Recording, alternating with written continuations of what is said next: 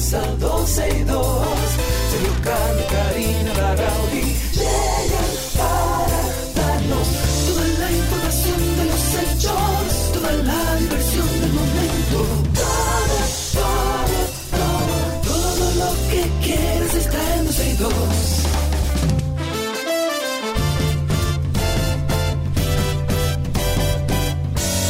El reloj ya ha marcado las 12, ya comienza 12 y 2. Y Karina Larrauri llegan para darnos toda la información de los hechos, toda la diversión del momento. Todo, todo, todo, todo, todo, todo, todo lo que quieras está en 12 y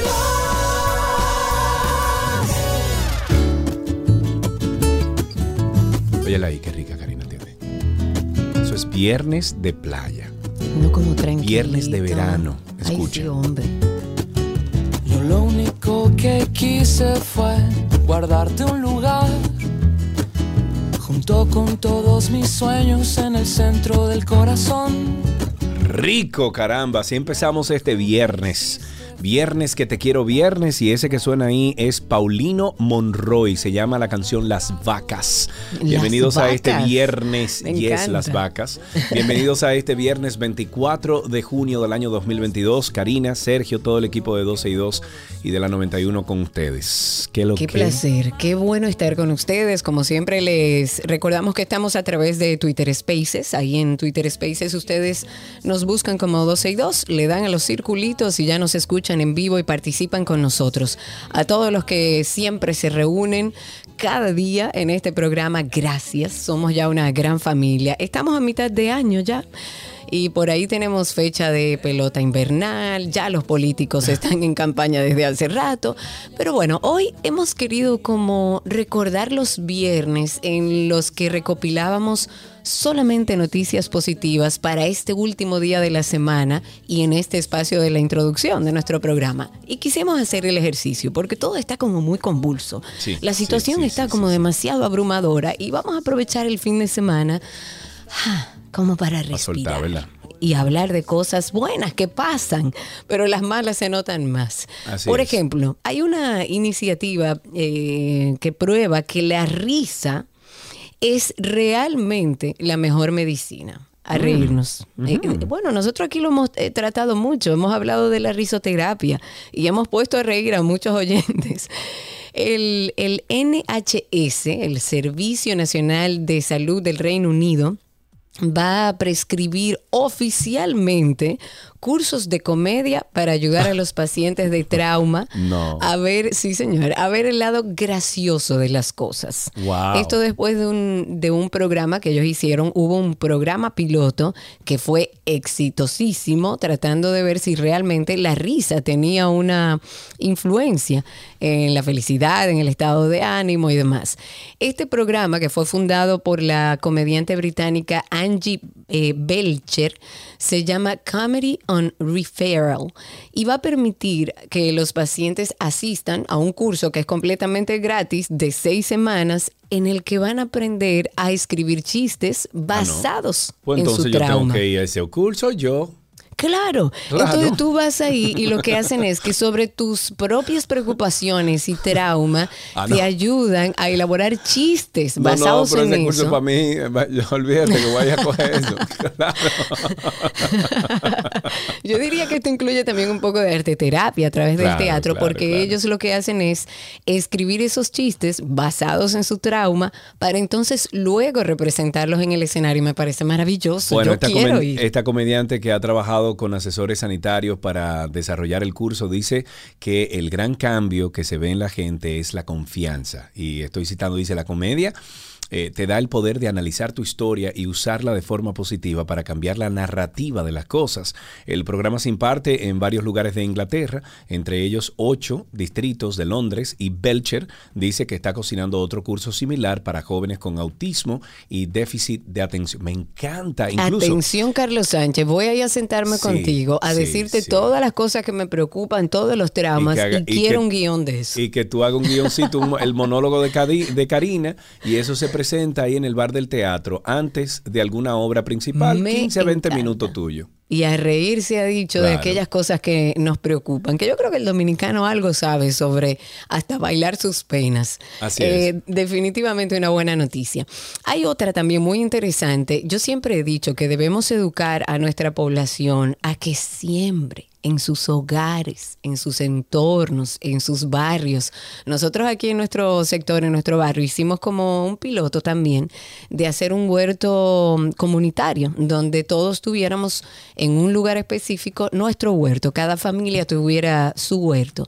Y es maravilloso, señores, alimentarse. Y hay una organización caritativa, esta no es en nuestro país, que está sembrando huertos en las cárceles específicamente de Inglaterra y de Gales.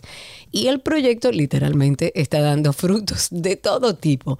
Este objetivo es que todos los hogares del Reino Unido estén a poca distancia de un huerto comunitario. Eso incluye también ahora las prisiones. O sea, dentro de las prisiones van a ser huertos. Y los huertos también han supuesto una recompensa para los reclusos.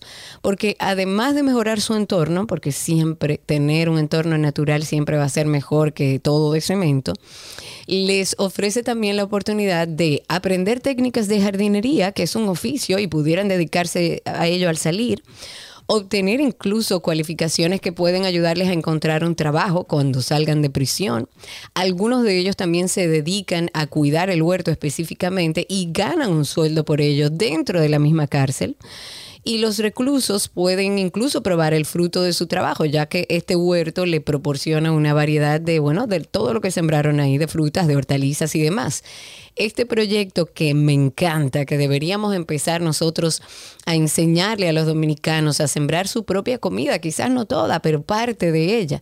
Este proyecto está financiado por el Ministerio de Justicia allá y hasta ahora el personal de unas 30 prisiones de Inglaterra y de Gales han recibido eh, formación sobre cómo plantar y cuidar un huerto. Vámonos Me entonces encanta. algunos avances de la tecnología, bueno, al- algunos avances tecnológicos en la medicina, porque están desarrollando o ya desarrollan un micro robot cangrejo que podría ayudar en intervenciones quirúrgicas muy complicadas.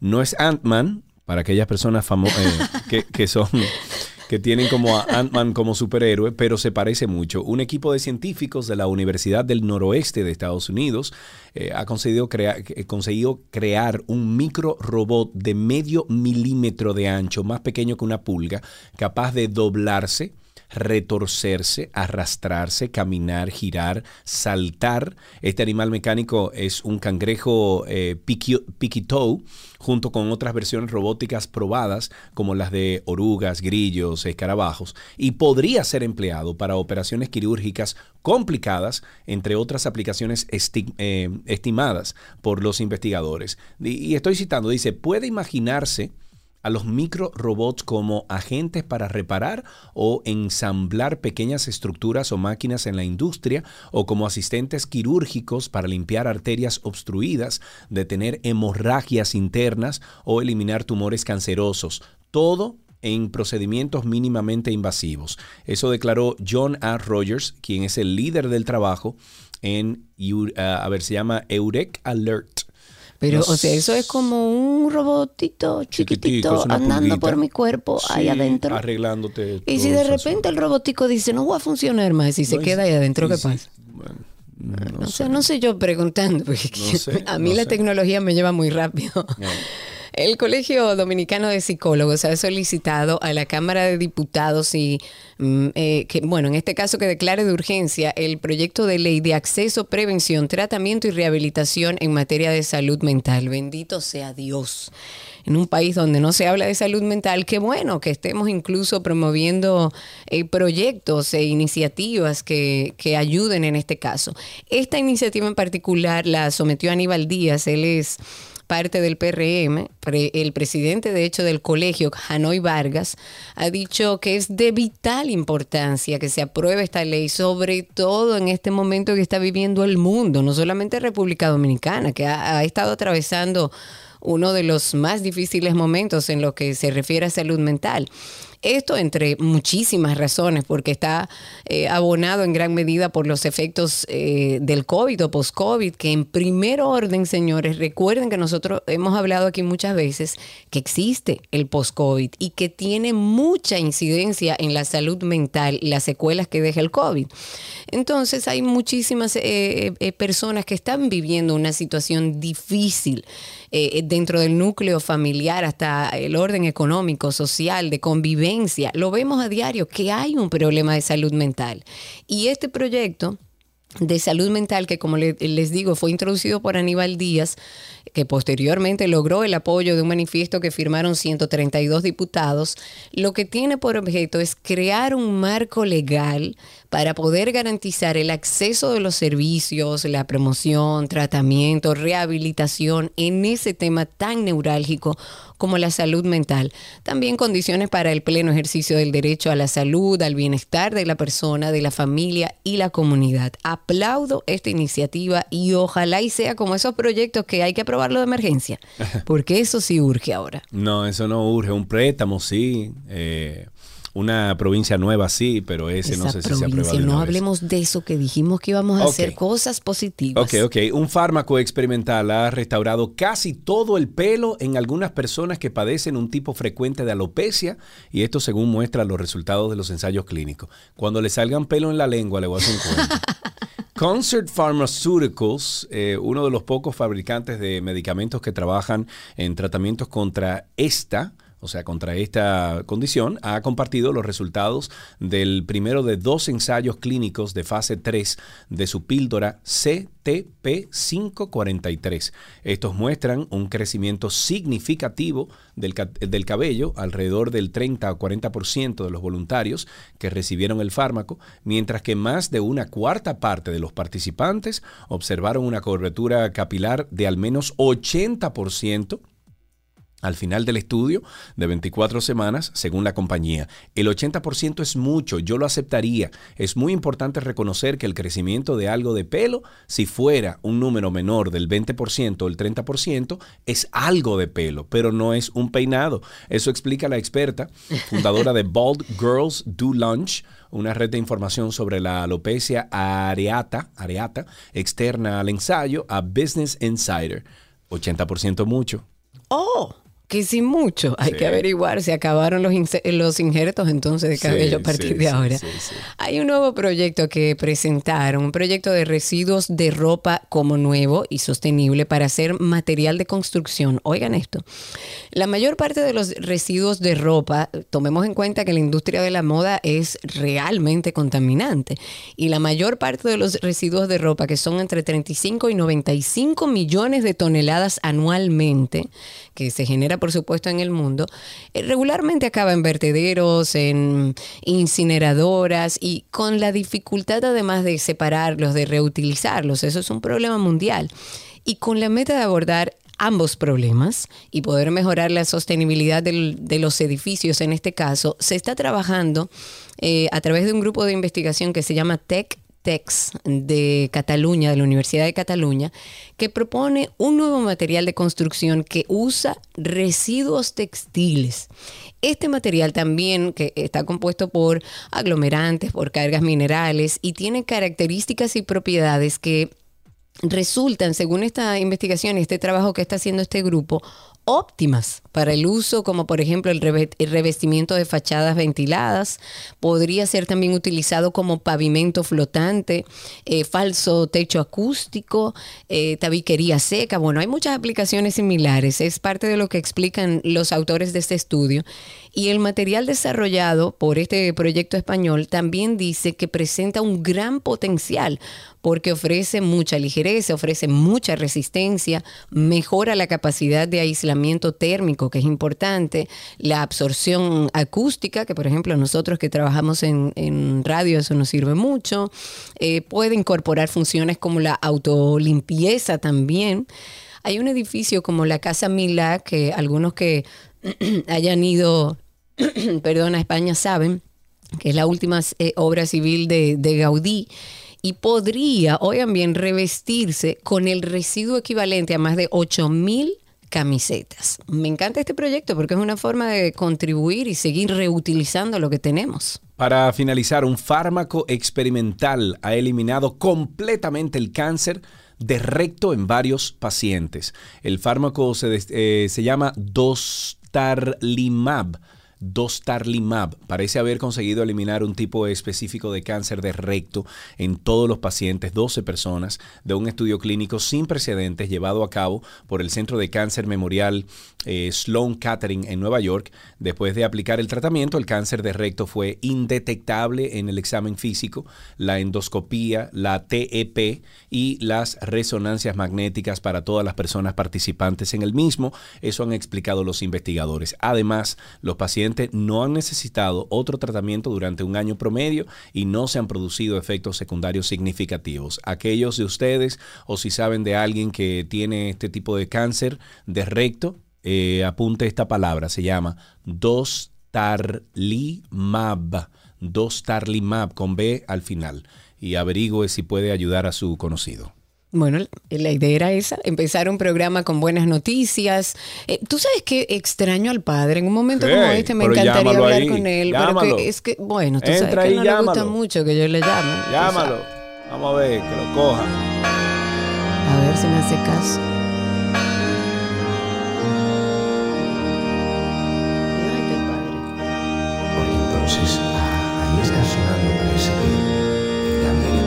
Pero mientras tanto, escuchen feligreses. Padre. El Evangelio de hoy. Padre. En aquel tiempo dijo Jesús a sus Padre. discípulos, Ey. no todo el que me dice Padre. Señor, Señor, entrará en el reino de los cielos. Ay, padre, hágame caso. Sino, hombre. Ah, un momentito, Padre. Karina, por favor. Sino hágame el que venga. cumple la voluntad de mi Padre, que está en el cielo. Amén. Perdonen Padre, A hola. todos los que están aquí con nosotros en esta iglesia. De repente tenemos una señal de la 91 que entra aquí, de un programa que se llama 12 y 2, con dos pendencieros que se llaman. No con Sergio una, yo soy que le hablo, padre. Hola, ¿cómo está usted, padre? Pero ¿cuánto tiempo sin saber de usted? bendición del Señor recaiga sobre ti. Amén, Padre, amén, amén, amén. Padre, usted es extrañado en este programa, pero yo sé que usted tiene el tiempo muy medido. Déjeme preguntarle algo rápidamente. ¿Qué opina? Yo, yo, yo lo hago rápido, discúlpeme. ¿Qué opina de lo que hizo el Padre Chelo? Ya. Es que no sé a qué te refieres, hija. Siempre ves y oyes cosas que nadie sabe. Estás en el hoyo del chisme.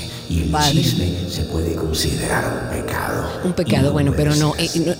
No, no, no es un chisme, eso salió en todos los medios. El padre Chelo se apareció con una procesión de gente a darle la bendición, un sermón a un pecador, dueño de un bar, donde según el padre Chelo, según él, se cometen pecados y se irían al infierno. ¿Qué usted Eh? Bueno, hija, si él si es pecador, pues necesitaba la bendición y como el lugar no es santo, el padre Chelo lugar. ok. Eso debe ser, eh, bueno, debe de, de- de beber alcohol y teteo y juca no está bien. Ah, No pero usted está muy al día. Tú, tú, tú lo haces. Eres pecadora, hija. Vas a los teteos. Eso No, es. padre. No, padre, no estamos hablando de mí, estamos hablando del padre Chelo, Ah, no de mí. Eres Entonces no lleve la discusión. entonces. Oh, ¿Por qué no le puedes llamar a Chelo como que es tu pana? Es el padre Chelo, es un pastor del Señor. Deberías acercarte a él y a orar o eh, le diré que te haga una visita igual que le hizo a él. No, no, padre, no. Yo no necesito visitas de ese tipo. No, no, no. Los lugares donde voy o estoy están con el Señor. Yo estoy Pero qué bueno, bendecida. es que veo que hay un cambio en ti, Karina. Qué bueno que estás cambiando. Has madurado, hija, y por eso te bendigo. Deberías ayudar a tu amigo Sergio, y predicar en vez de estar en ese programita que anda ahí en YouTube. Ahí no hay arreglo, Debes padre. sacarlo de ahí a ese No, muchacho. olvídese de eso. Ahí no hay arreglo. Y usted lo sigue. Porque ahora yo pregunto, ¿usted ve el antinoti? A propósito, ¿qué usted opina de la reelección? Porque eso es parte de, de lo que se habla en el antinoti. Beata María Rafaela Simanti nació en una familia humilde en el 1861 en Ravenna, Italia,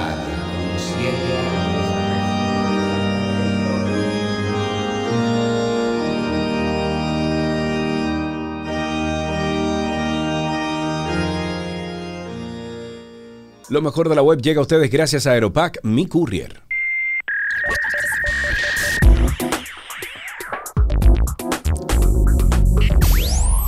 Estamos en lo mejor de la web y hoy tenemos cinco extensiones de Google poco conocidas que le van a ayudar a escribir mejor y que además compartió el copywriter Jesús Santaella, que lo pueden seguir. Hay varias herramientas. ¿Por cuál empezamos, Sergio? Ok, vamos a empezar entonces por Language Tool. Si tienes problemas con la ortografía o la gramática, por ejemplo, esta extensión es perfecta para evitarlo. Lo mejor es que es automática, es decir, te señala los errores mientras escribes sin que tengas que hacer absolutamente nada extra. Me gusta, se llama Language Tool. Y eso de la, de la ortografía, como que cada vez está peor. Las computadoras, como lo hacen tan fácil. Pero también está Google Keep. Google Keep. Y es una extensión obligatoria si pasas mucho tiempo en Internet. Y funciona como un blog de notas. Ahí puedes tenerlo y puedes ir guardando cualquier cosa que quieras. Una idea, un link, un texto. Todo puedes colocarlo y acceder fácilmente luego. Y se llama Google Keep. Me voy con Toggle Track. Si te gusta ahorrar tiempo, esta extensión es obligatoria. Te permite medir cómo inviertes el tiempo en cada cliente. Solo, activa, eh, solo puedes activarlo cuando vayas a trabajar y listo. Se llama Toggle Track. La siguiente es Remind Me Later. Si eres de los que ve algo y lo guarda para un después que jamás llega porque lo olvidas, he aquí una, la que habla con ustedes. Con esta extensión de Chrome vas a configurar el momento en que quieres que una web se abra sola y de esta manera no vas a olvidar nada que para ti es útil. Se llama Remind Me Later. Ok, me voy con FireShot. Hace un screenshot de tu pantalla en Windows eh, y todo el mundo sabe que eso es tediosísimo. Con esta aplicación no.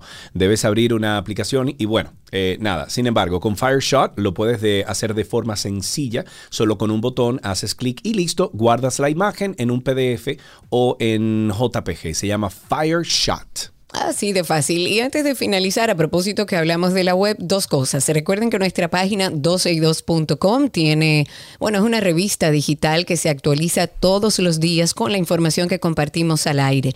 Ahí usted puede entrar al mediodía, en el horario que quiera, y se actualiza con todas las informaciones. 12y2.com. Pero también recuerde nuestro podcast de Karina y Sergio After Dark. Nosotros siempre los viernes, o sea, un día como hoy a las 7 de la noche, estrenamos episodio. Tenemos uno muy particular que es un episodio sobre la hipnoterapia, que no es para, no, es para nada lo que enseñan en las películas y lo que estamos acostumbrados a ver, pero hoy se estrena eso, se utiliza mucho en terapia y está dando mucha efectividad según la profesional que estuvo con nosotros, pero también hay una cantidad enorme de contenido de valor para ustedes en Karina y Sergio After Dark.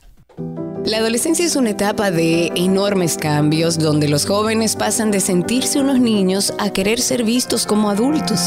Yo le llamaría el fin de la infancia y el inicio formal de la pubertad. Una de las etapas más determinantes para nuestras vidas y que reta de una manera u otra a nuestros padres. Adolescencia, etapa más difícil, retante, complicada, bella dura.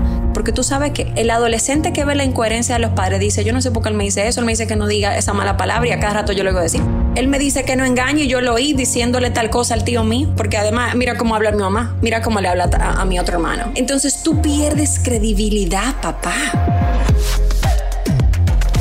Karina y Sergio, After Dark. Usted nos puede buscar en cualquiera de las plataformas de podcast como Karina Larrauri o Sergio Carlo. En Google usted puede poner ahí Karina Larrauri Podcast o Sergio Carlo Podcast. Eh, suscríbase a nuestro contenido, denos o regálenos cinco estrellas de, rating y ponga un, comentario positivo para que otras personas también puedan eh, seguir nuestro, nuestro podcast. Inmediatamente vean esos comentarios. Hasta aquí, lo mejor de la web en 12 y 2.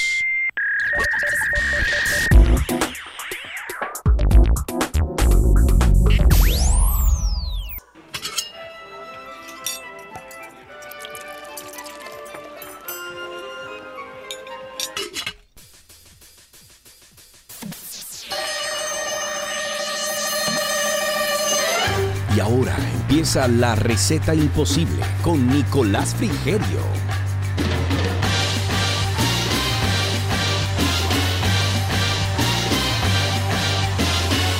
Nico, ¿qué es lo que dice? Happy Friday, my friend. ¿Cómo están? ¿Cómo están? Estamos ¿Cómo bien. están? ¿Cómo están? Oye, ¿Cómo tú estás están? como Raeldo. ¿Cómo están? ¿Cómo están? ¿Cómo están? ¿Cómo están? ¿Cómo están? están? Nico, qué bueno tenerte con nosotros siempre finalizando la semana. Los viernes son como el día que todo el mundo espera y hemos hecho toda esta semana de pepinos. ¿Qué tú vas a preparar con pepino hoy? Me importa un pepino. Sí, Ok, terminada la receta, adiós, chao. exacto. Ese, ese es como un... A ver, es como en Uruguay, la, la gente más... eh, los que menos malas palabras dicen, o sea, la gente como más... eh, no sé cómo decirlo, la verdad. Mm, Más Eh, en educada, de- quizás. Más- Sí, más educada, puede ser, sí. Eh, en lugar de, de- de- de decir una mala palabra, dice, me importa un pepino y ya. como Exacto, eh, sí, no tiene Eh, como mucho, No, no, nos sirve mucho para la catarsis, pero bueno, sale. Me Sí, importa exacto. un pepino, Me pero hoy sí nos pepino, importa porque vamos a hacer una receta con él. ¿Te gusta a ti el pepino, Nico? Uf, me encanta. Incluso, serio? eh, sí, sí, sí, sí, sí. Pero es algo que, que es desde pequeñito. En, en mi casa, en verano sobre todo, que hace mucho calor, era muy común comer ensalada de pepino todos los días. Oh, Eh, y es súper refrescante, a mí me encanta. sí, eso sí es, claro. Súper refrescante. Eh, entonces, eh, bueno, a ver, la forma, para la forma fácil de comer pepino, que aquí no, no se consume así. Aquí el pepino normalmente lo pelan, lo cortan bastante grueso, la verdad. Eh, un poquito de aceite y sal. Y allá, sí, allá lo hacemos distinto. Allá se pela, eh, se corta bien finito, pero lo más finito que se pueda, unas láminas ahí milimétricas. Eh, hay, que- hay que tener buen pulso, o tener una mandolina. Como si Eh, fuera un eso- carpacho de pepino. como si, como si fuera un carpacho, exacto. Entonces eso lo ponemos en un bowl o en un plato, un poco de sal, aceite y vinagre y lo mezclamos y lo dejamos ahí reposar un ratito, que vaya soltando todo, todo el jugo, se vaya mezclando la sal, todo. Eh, y luego, pues nada, lo, lo comemos eh, así mismito, eh, como, como una ensalada bien, bien fresquita. Qué rica. Y Ah, ahora para el verano, para refrescarse. Sí, sí, sí, sí, sí. Eh, incluso tengo hambre y se me está haciendo agua a la boca. Ay, sí. Bueno, yo no soy muy fanática del pepino, pero yo sí tengo hambre también. Hoy, ¿qué Bueno. preparamos? Ya tenemos una receta. Ahí tuvieron una receta rápida de Nico de algo que se come tradicionalmente en Uruguay. ¿Qué otra cosa? Ya, esa era la receta. Ah, No, ok. Wow. Mentira, mentira. La de Nico no tiene madre. Ok. ¿Qué necesitamos, Nico? Con- Con cantidades y todo. Oh, bueno. Ahí está. pueden te la llamar más tarde. Ok, Me está pueden bien, vamos sin cantidades. Recuerden que Nico está en redes sociales. Llámelo a él, escríbale a él a través de Nico el Chefo. Así es su usuario en Instagram. A ver qué les- necesitamos. Les voy a dar unas cantidades así de cabeza. Lo que vamos a hacer es, vamos a continuar, ¿se acuerdan que la semana pasada hicimos eh, unos pickles de mostaza? ¿Se acuerdan que Sí, habíamos claro, dijimos que claro, era muy rico para la carne, el pescado, que estaba buenísimo para todo? Entonces vamos a continuar con esa línea y vamos, ya que tenemos los ingredientes de los pickles de mostaza, los vamos a utilizar también para el pepino, que siempre nos va sobrando vinagre, de todo un poco. Entonces, bueno, vamos a aprovechar eh, esa, receta anterior y la vamos a, unir con esta. Los pickles de pepino, lo que tiene de bueno, que al igual que los de mostaza, nos pueden durar meses en la nevera. Eh, y nos sirve luego también, es muy versátil para ensaladas, como una pequeña guarnición, por ejemplo, para un pescadito, eh, hasta para unos hot dogs, es ponérselos por arriba con un poquito de, de- de mostaza, le va a ir buenísimo también, una salchicha, en fin, un mundo. O sea que eh, ponga lo- su lo- imaginación a volar. mucho. Así es. ¿Qué pepino vamos a utilizar aquí? Es importante también. Podemos utilizar cualquier tipo de pepino, no nos volvamos locos, pero en el súper eh, bastante seguido están apareciendo un- unos pepinos japoneses que son eh, finitos, largos y tienen la piel como un poquito eh, arrugada. No, no sé si, si se dan cuenta cuáles son, pero tienen como características que son súper, súper, súper crujientes. Eh, y la verdad que para este tipo de preparaciones va súper bien para que mantenga un poquito eh, la textura. Entonces, dicho esto, el pepino tenemos dos formas de hacerlo. O lo pelamos o lo hacemos con cáscara, con la piel. A mí me gusta mucho con la piel porque me- soy muy de texturas, entonces me, me gusta. A quien no le guste la textura de la piel, que es un poquito durita, eh, lo puede pelar perfectamente y va a quedar bueno igual. Entonces, vamos a necesitar pepino, en este caso depende mucho de la cantidad que queramos hacer, pero con unos tres pepinos vamos a tener una, cantidad considerable. Vamos a utilizar también eh, clavo dulce, con un clavo dulce es más que suficiente. Vinagre, el que, les, el que hayan utilizado para la mostaza la semana pasada, puede ser vinagre de arroz, puede ser vinagre blanco, alguno que tenga eh, sabor también como vinagre de manzana, va a ir muy bien. Vamos a necesitar de vinagre una taza, una taza de agua, siempre hay que utilizar la misma proporción de vinagre y de agua. Unos granitos de pimienta, puede ser pimienta negra, si tienen pimienta roja va, a tener muchísimo perfume, o sea que pueden agregar 5 o 6 eh, granitos. Vamos a utilizar aproximadamente media taza de azúcar, un par de hojas de laurel, una pizca, un poquito de sal ahí, un poquitito nada más para realzar todos los sabores, semilla de mostaza, una cucharada más o menos, semilla de hinojo, también una cucharada aproximadamente. Las semillas de hinojo igual las consiguen en el súper en funditas normalmente. Sí. Y un poco de sal, aparte que ahora les voy a decir eh, para qué es. Pero esta, tengámoslo, eh, que lo vamos a tener aparte. Entonces, para el procedimiento, muy fácil. Vamos a colocar el vinagre, el agua, la pimienta, el azúcar, el laurel, la pizca de sal, semilla de mostaza y semillas de hinojo en una ollita y la vamos a llevar a hervor. Cuando levanta hervor, apagamos y dejamos ahí reposar tranquilita. Mientras se hace este proceso de que se va calentando, vamos trabajando con los pepinos. Si los vamos a pelar, pues los pelamos. Si los vamos a dejar con la piel, lo que vamos a hacer es, vamos a cortar las puntas, que las vamos a, descartar o las comemos ahí mismo si quieren.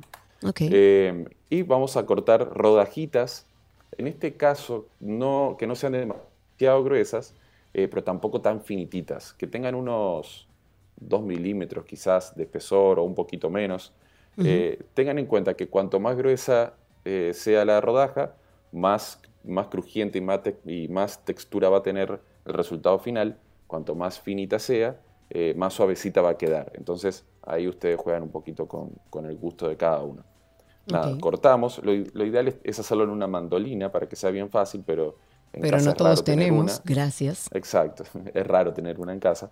Así que nada, a cuchillo ahí, con paciencia, tratar de que queden lo más eh, parecida posible. Y si no quedan, pues no importa, estamos en casa tampoco, claro. nos volvamos locos. Y si no le doy un truco, vaya allá en el supermercado y diga que se lo corten como usted quiere y se lo lleva para su casa cortado. ¿Ah, sí? Ah, no sí, yo lo he hecho. ah, qué bueno, mira, qué bueno. Muy bien, muy bien. Eh, entonces, lo que vamos a hacer es, este pepino lo vamos, le vamos a poner esa sal que les dije que tuviésemos ahí a mano aparte, le vamos a poner un poquito de sal, eh, pero poco, no demasiado, y los vamos a dejar reposar, puede ser en un colador o en un bowl, y luego colamos el líquido. Esto para que suelte un poquito el líquido que tiene eh, y, luego absorba lo que le vamos a poner. Paso siguiente. Tenemos ya el líquido, tenemos el pepino. Ahora necesitamos el recipiente donde lo vamos a guardar, que es importante que esté desinfectado. Para desinfectarlo es muy fácil, simplemente lo lavamos bien. Si quieren, lo podemos poner eh, unos minutos en el horno para que se seque bien y además con ese calor del horno pues mate cualquier bacteria que pueda tener. Y por último, si queremos también le podemos pasar un poquito de, alcohol eh, que se va a evaporar muy rápido para terminar de asegurarnos de que esté bien desinfectado. Okay. Lo que vamos a hacer es, vamos a colocar los pepinos en el recipiente, vamos a tapar con el líquido que teníamos, eh, con ese marinado, y lo vamos a dejar reposar a temperatura ambiente hasta que baje la temperatura a temperatura ambiente, pues va a estar muy caliente. Cuando ya está a temperatura ambiente, sellamos bien, cerramos y guardamos en nevera hasta que se acabe.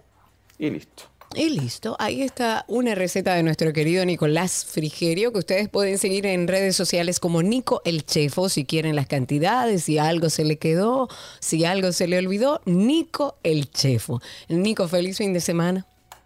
Igualmente para ustedes, disfruten. Un abrazo grande y hasta aquí nuestra receta imposible con nuestro querido Nicolás Frigerio.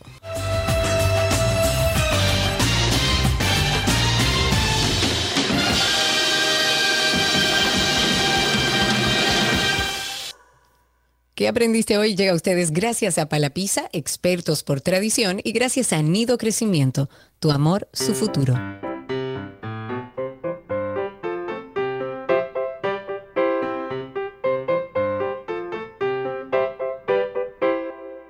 Y ya estamos en nuestro segmento de qué aprendiste hoy, donde conversamos con nuestros pequeños oyentes. En la línea está con nosotros Ibrahim. Hola Ibrahim, ¿cómo estás? Bien, Qué bueno. ¿Cuántos años tienes? cinco.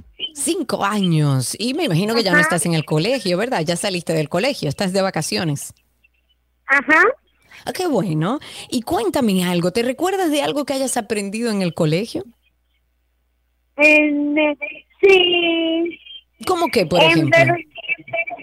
o sea, un día estuve haciendo una mariposa Ay, me con la encanta. teacher, con la Con la teacher. teacher. Ok.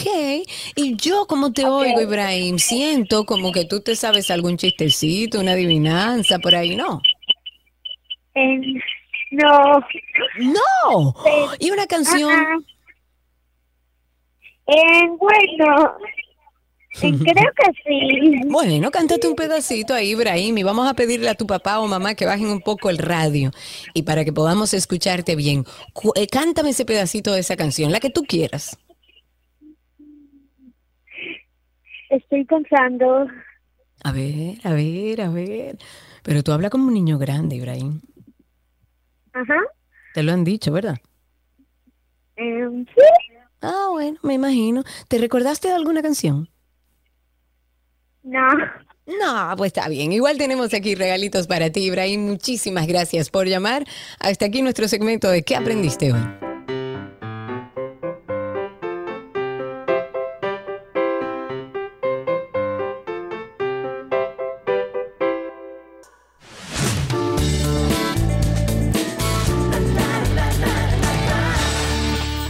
Aquí están nuestras informaciones de entretenimiento, iniciando con el grupo de rock Hollywood Vampires, del que forma parte el actor Johnny Depp, anunció que era una gira de cinco fechas en Alemania y una en Luxemburgo durante el verano del 2023. Hasta yo quiero verlo, mira que no soy fanática de Hollywood Vampires. La banda ha publicado el cartel de esta serie de conciertos, lo ha hecho a través de sus redes sociales y ha informado a sus seguidores todo lo que trae Hollywood Vampires. Ellos están de vuelta a los escenarios tras cancelar una gira en marzo debido, por supuesto, a la pandemia. Y en esta ocasión van a visitar las ciudades alemanas de Oberhausen, eso va a ser el 20 de junio, Múnich el 24 de junio, Hamburgo el 27 de junio, Berlín el 28 de junio y Maguncia el 30 de junio. Pero además van a dar un único concierto en Luxemburgo el 21 de junio del 2023, para aquellos que quieran ir a verlo.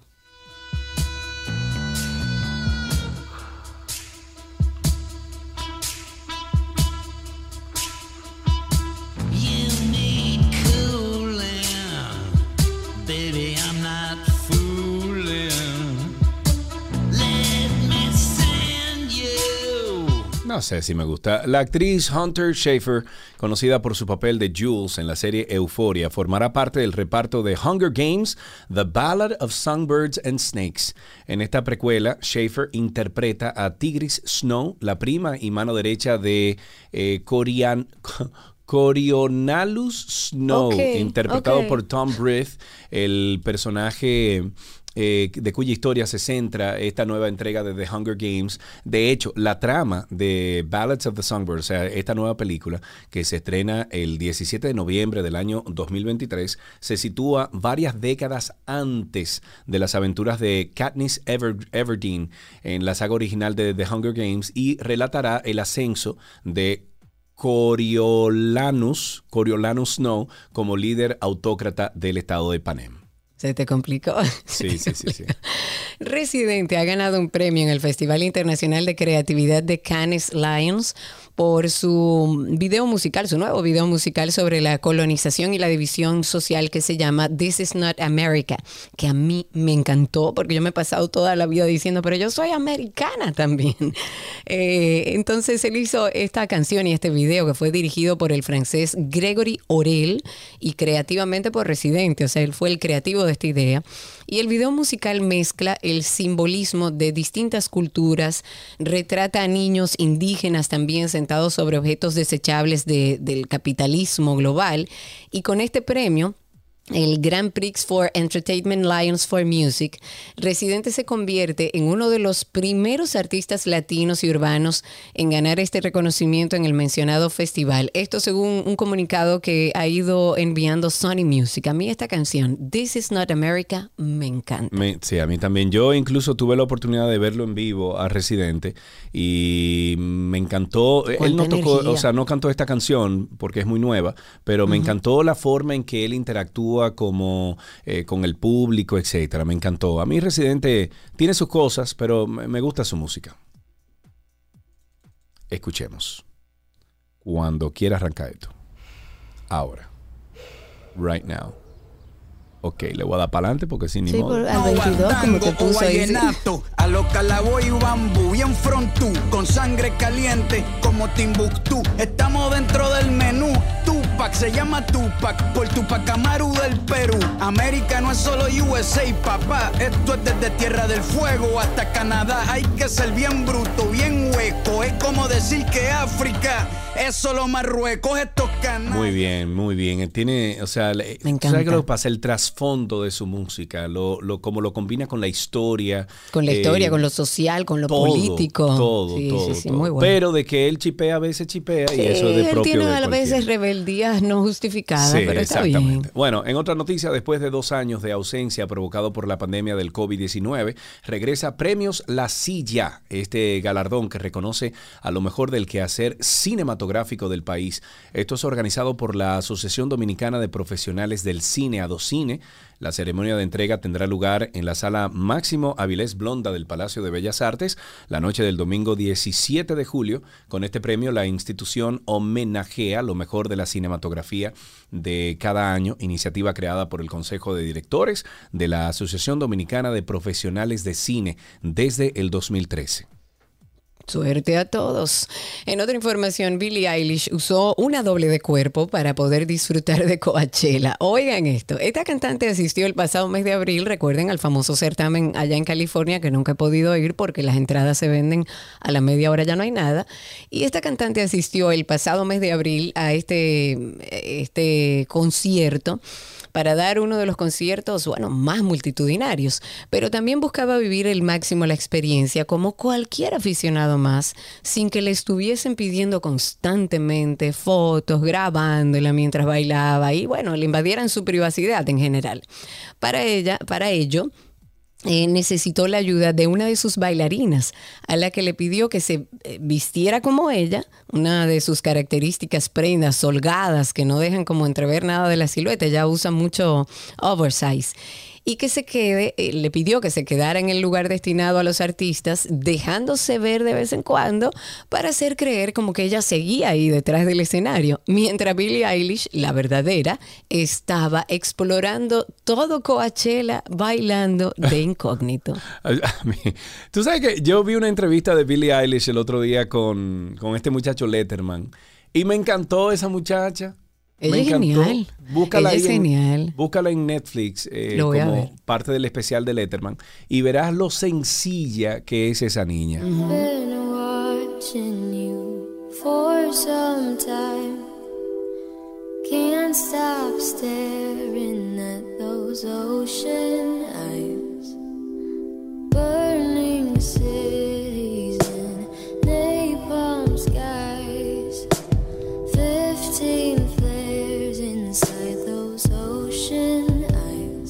Ahí tenemos entonces las noticias del mundo del entretenimiento aquí en 12 y 2.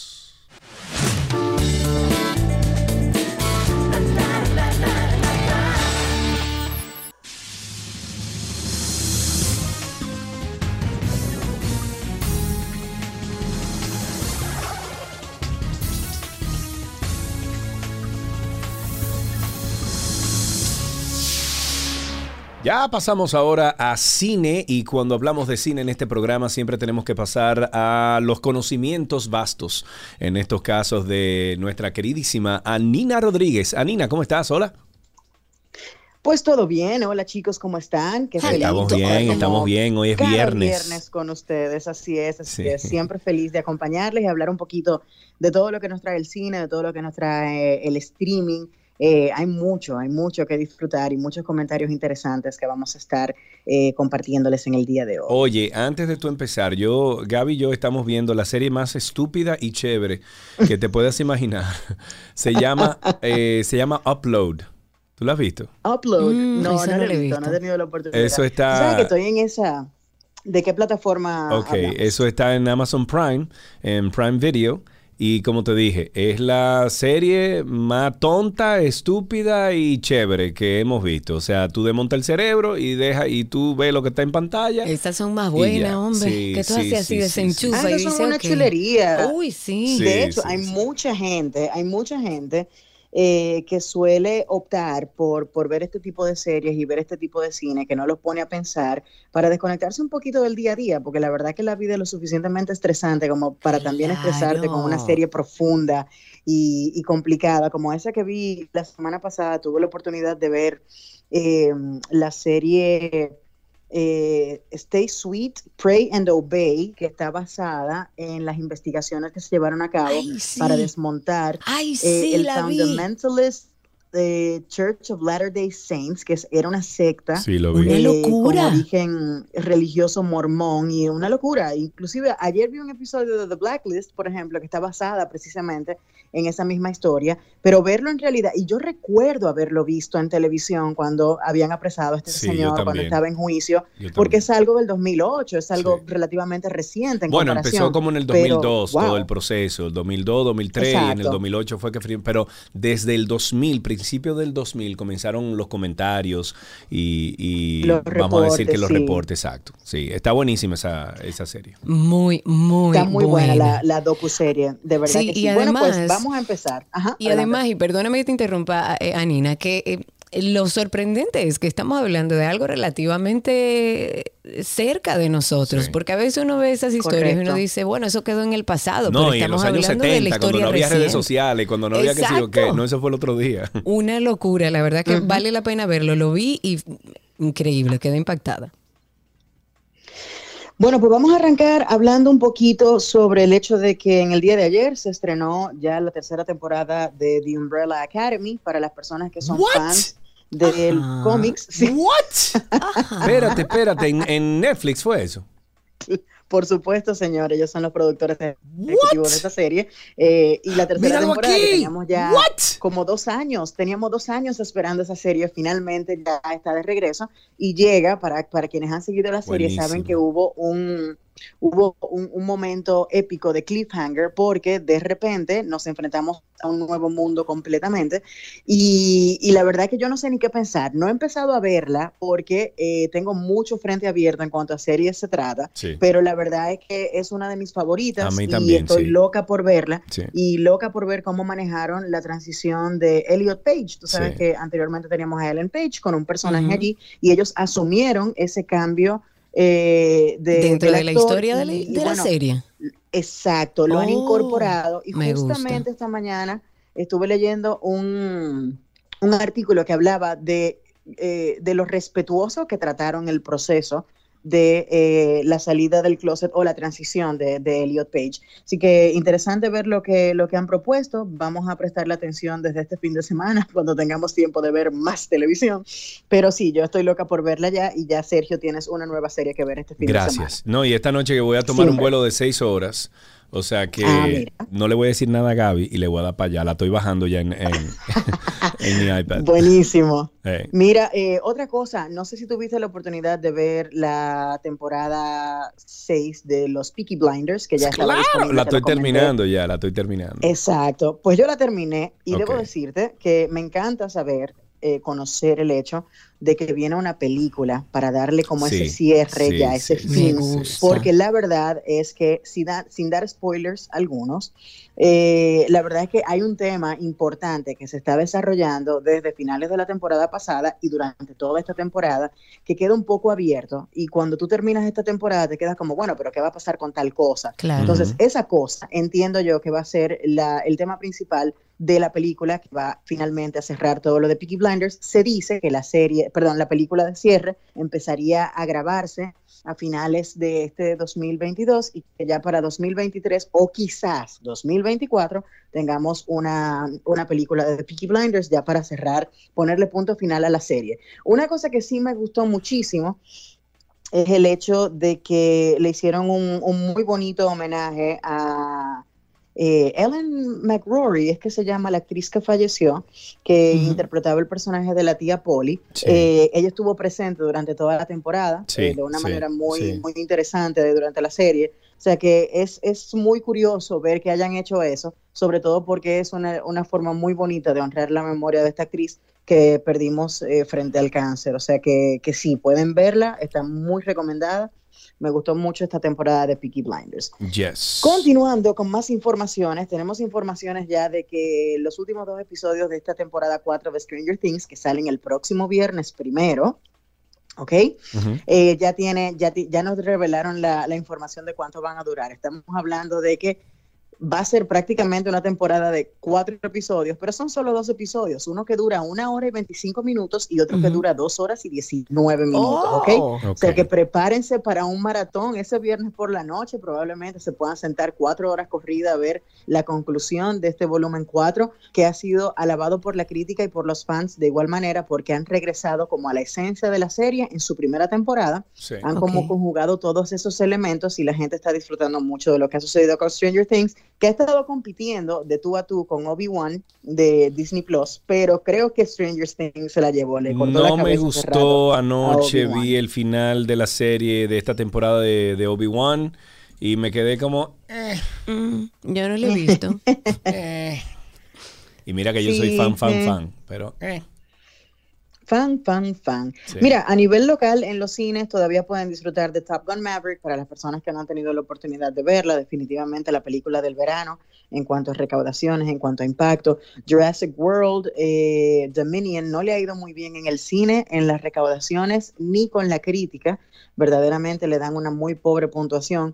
Pienso que ese es el momento en el que ya deben tomar la decisión de cerrar esa saga, de cerrar ese universo porque eh, no les está funcionando. Y por supuesto, la, la recaudación y todo el enfoque ha pasado a Lightyear, que es la, la película. Ay, la vi, tampoco Lightyear. me gustó, di que así, di que, di que wow, di que wow.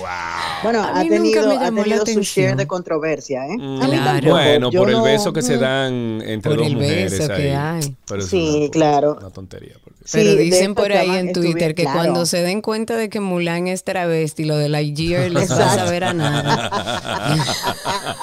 ahí van a, ahí van a llorar, definitivamente. Pero ¿sabes- ¿sabes diantre. qué pasa?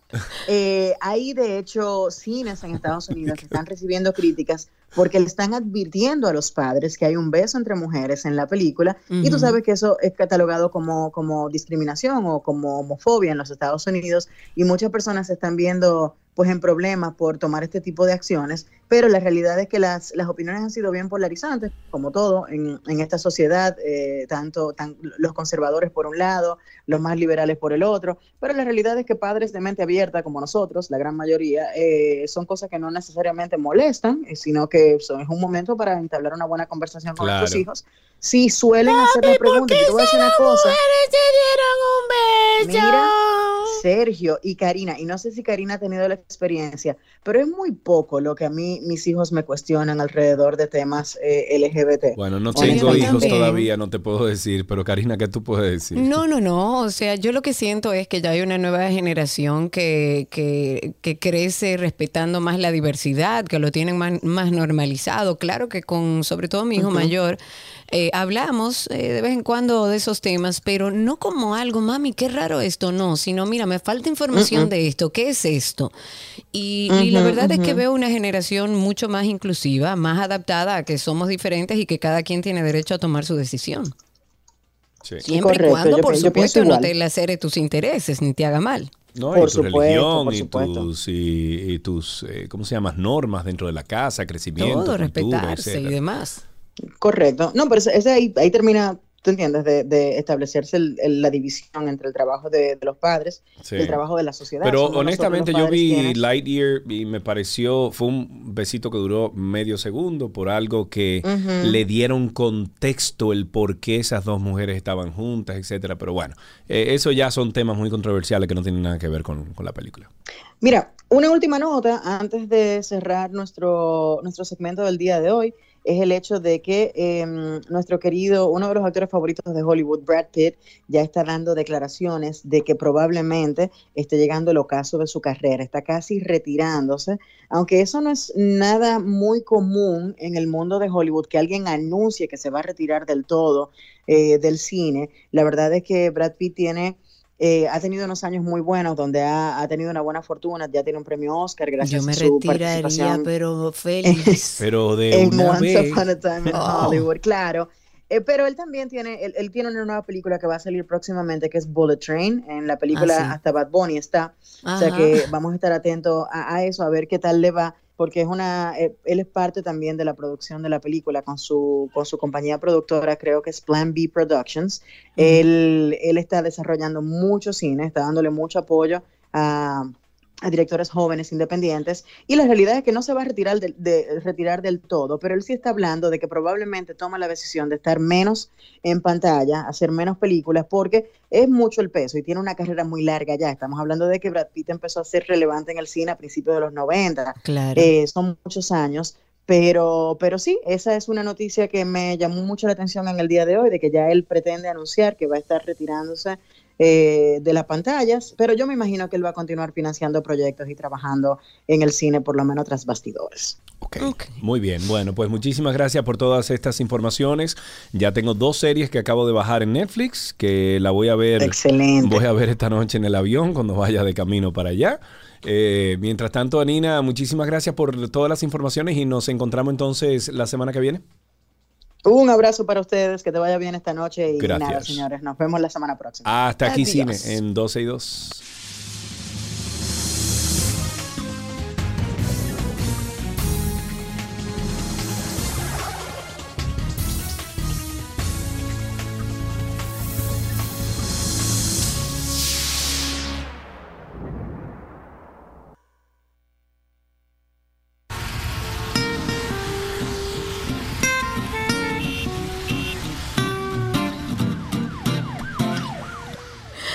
Iniciamos nuestro segmento de tránsito y circo. Me encanta. Cindy y yo, nuestra productora, eh, nos hablamos con la mirada. Cindy, te quiero. 829-236-9856 es el teléfono en cabina. Acompáñenme que Sergio está intermitente en el día de hoy por temas de trabajo, así que acompáñenme al 829-236-9856 y por supuesto a través de Spaces, que ya ahí tenemos una gran familia que se conecta con nosotros todos los días para mm, escuchar el programa y participar con nosotros en vivo a través de esa misma vía. Recuerden que es muy fácil, solamente tienen que buscarnos en Twitter, eh, en la aplicación original de Twitter, en la nativa, como 12 y 2. Y cuando entre a nuestro perfil va a ver que hay como unos circulitos. Bueno, clique encima de esos circulitos y ya inmediatamente nos escucha en vivo en su celular, pero además por esa misma vía puede hablar con nosotros al aire. 12 y 2 en Twitter y a través del teléfono 829-236-9856. Víctor está en la línea, con él empezamos Tránsito y Circo. Cuéntanos, Vic. ¿Qué ha habido, mi querida Karina? Y Bueno, todo tranquilo. Todo tranquilo Mira. por aquí, cuéntanos. No quería dejar pasar la oportunidad para fel- felicitarles a ustedes dos por este increíble podcast de After Dark, especialmente Ay, que hicieron de los adolescentes. Eh, bueno, de la serie completa, que nadie nos explicó. ¿Cuántas Realmente cosas han que hecho no un nos explicaron? trabajo. Caramba, ¿eh? Pero Dios mío, éramos como eh, neófitos en- Salvajes, en, nos todos los. No, no, totalmente. Así Pero bueno, que para gracias. eso es el aporte de, de nuestro podcast, Karina y Sergio After Dark. Gracias por mencionarlo.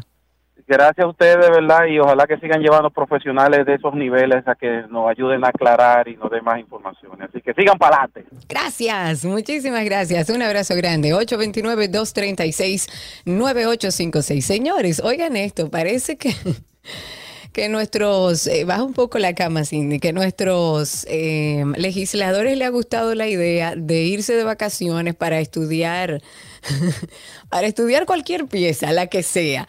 Hay una comisión bicameral del Congreso de la República que se ha marchado, bueno, se marchó ayer jueves, hoy viernes también se iba otro grupo al complejo ecoturístico de su colega Antonio Marte denominado Rancho Guacamayo Hotel y Restaurante. Ahí ellos, me imagino que aparte de recrearse, hacer vida social, ellos pretenden revisar los avances del proyecto de modificación a la ley 8101 que habla sobre o crea el Sistema Dominicano de Seguridad Social.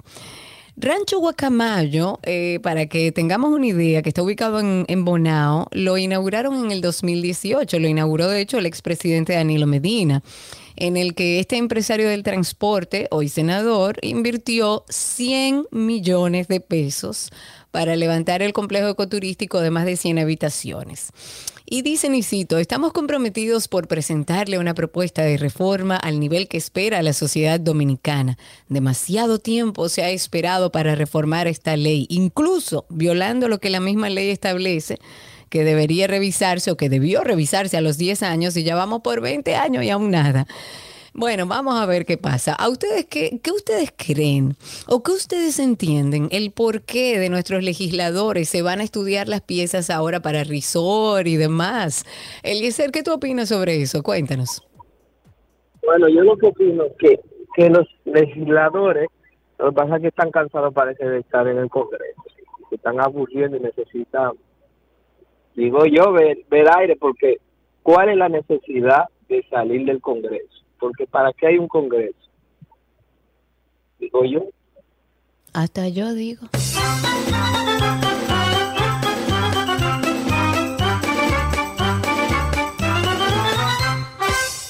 Me voy con los de Spaces, a nuestra familia de Spaces que siempre está ahí. Voy a empezar con Robert Emilio, que está con nosotros. Robert, habilita tu micrófono, te escuchamos al aire. Cuéntanos, ¿qué tú opinas? ¿Será que se concentran mejor cuando se van de vacaciones para estudiar las piezas? Estudiar las piezas. Sí, mira, eh, buenas tardes. Primero, estaba llamando, era para una queja en el puente. Hay un señor pidiendo dinero en, en el carril de la izquierda por donde uno pasa a 70, 80 kilómetros. ¿En qué puente, perdón? En el puente Duarte. En el Duarte. Acabo de pasar por ahí y es un carril rápido. Entonces, ¿cómo hay un señor cojo con un bastón, con una canastica pidiendo dinero?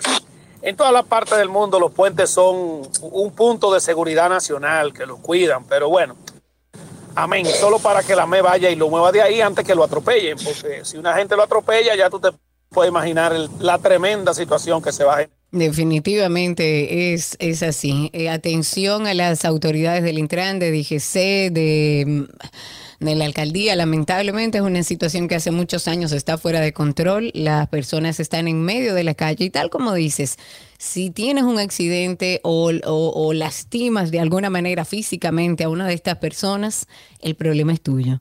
Pero no se supone que deben estar en medio del lugar donde están los vehículos, donde se supone está habilitado para los vehículos. 829-236-9856. Creo que tenemos a Mari ahí en la línea. O sí, a Mari. Cuéntanos, Mari, ¿cómo estás? Hola, Karina. Bueno, estamos bien, eh, pero que te llamaba para comentarte algo que me enteré ahorita. Eh, y bueno, el, resulta que en resumen, una eh, amiga eh, nos comunica, un grupo de amigas, que la señora que le ayuda en su casa la han llamado de la, de la Junta para que vaya a completar el, la declaración de nacimiento de sus hijos. Pero una señora de cincuenta y tantos de años que ella cree que, que la están relajando o que eh, la llamaron para algo, un engaño. Pues entonces ya no va, vuelven y la llaman y le dicen, bueno señora, mire, si usted cree que todo es un engaño, pues yo no sé cómo ayudarlo, pero mientras tanto, vaya a la junta del, de- que está cerca. Bueno, ella decidió ir. Pues para no contarte el cuento, resulta que la señora tiene declarado, o sea, un proceso de declaración como si ella los hubiera parido tres niños extranjeros haitianos, de nacionalidad Oh. haitiana. Que ella no Sí, tenía entonces- ni idea que estaban registrados idea, como sus hijos. exactamente, Oh. exactamente. Entonces, eh, no sé bien el tema de cómo se dieron cuenta que, que eran de nacionalidad haitiana, pero ella me, eh, me- ella me dice que, que sale el nombre del padre y el padre eh, eh, obviamente tiene nombre y, y apellido de de eh, y está declarado como una persona de nacionalidad haitiana con cédula dominicana. Mm. Entonces ella, entonces ella le dijo, bueno, mire, junto con los de 10 personas que llamamos, se han, han, han aparecido usted y otra persona.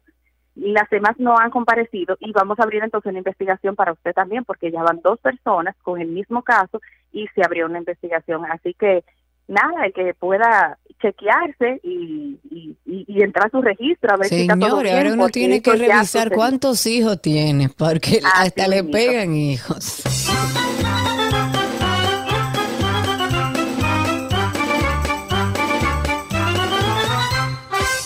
Spaces con nuestros amigos de Spaces. Ahí tenemos a nuestra más querida, la de la risa más contagiosa, nuestra querida Clara Ver con nosotros a través de Spaces. Clara, cuéntanos, dime de ti. ¡Epa! ¿Qué lo que? Bueno, ya tú ves aquí en una pieza. Bueno, yo estoy aquí reportando desde Constancia. Ustedes no son buenas, ustedes, ustedes no son buenas. O sea, tú te vas a Constanza y me llamas de allá para decirme que estás en Constanza. Le estamos dando el Real Tour a la, a la gente de New Jersey. Como debe ser. Y la que mejor da para eso eres tú, definitivamente. Mira, tú andas por allá tratando de estudiar una pieza. Clara, a ver, ¿alguna pieza legislativa que está buscando descansar? No. Estamos estudiando la última pieza. Ajá. ¿Cuál A ver, qué, pieza? lo que- a, ver qué, a ver qué resulta.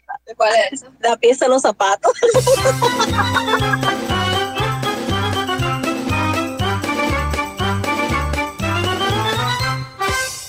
Atención, porque el Ministerio de Salud Pública ha reportado en el día de hoy nos 962 nuevos casos de contagio de COVID-19 y 3.100, eh, sí, 3.186 casos activos de la enfermedad.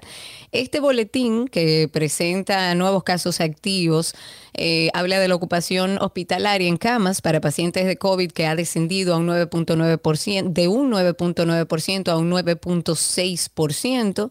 Las unidades de cuidados intensivos este jueves estaban al 5.5%.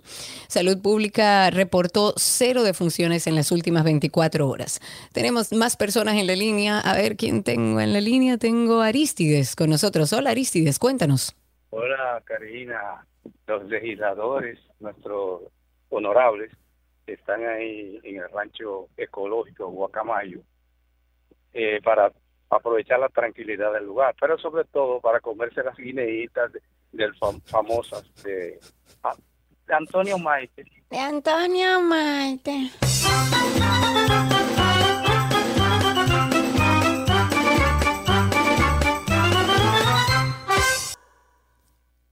Tránsito y Circo llega a ustedes gracias a nuestros amigos de Marión Autos, tu inversión segura en Mar.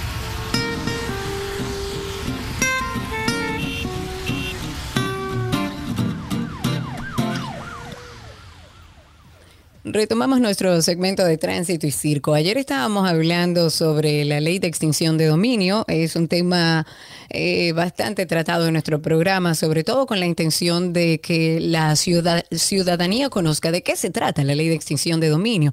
Hemos hecho una labor de educación y a lo largo de todo este proceso hemos visto cómo ah, hay incidencias que no permiten que logremos una ley de extinción de dominio. Y ayer, en el día de ayer, estábamos hablando de, mm, de las declaraciones en torno a que hubo una intención de boicotear esta aprobación de ley. Faltaban solo dos artículos para terminar este proyecto, evidentemente los que más roncha se generan. Tenemos en la línea a nuestra amiga y senadora Faride Raful para que nos cuente un poco más de detalles de lo que pasó en el día de ayer. Faride, ¿cómo estás?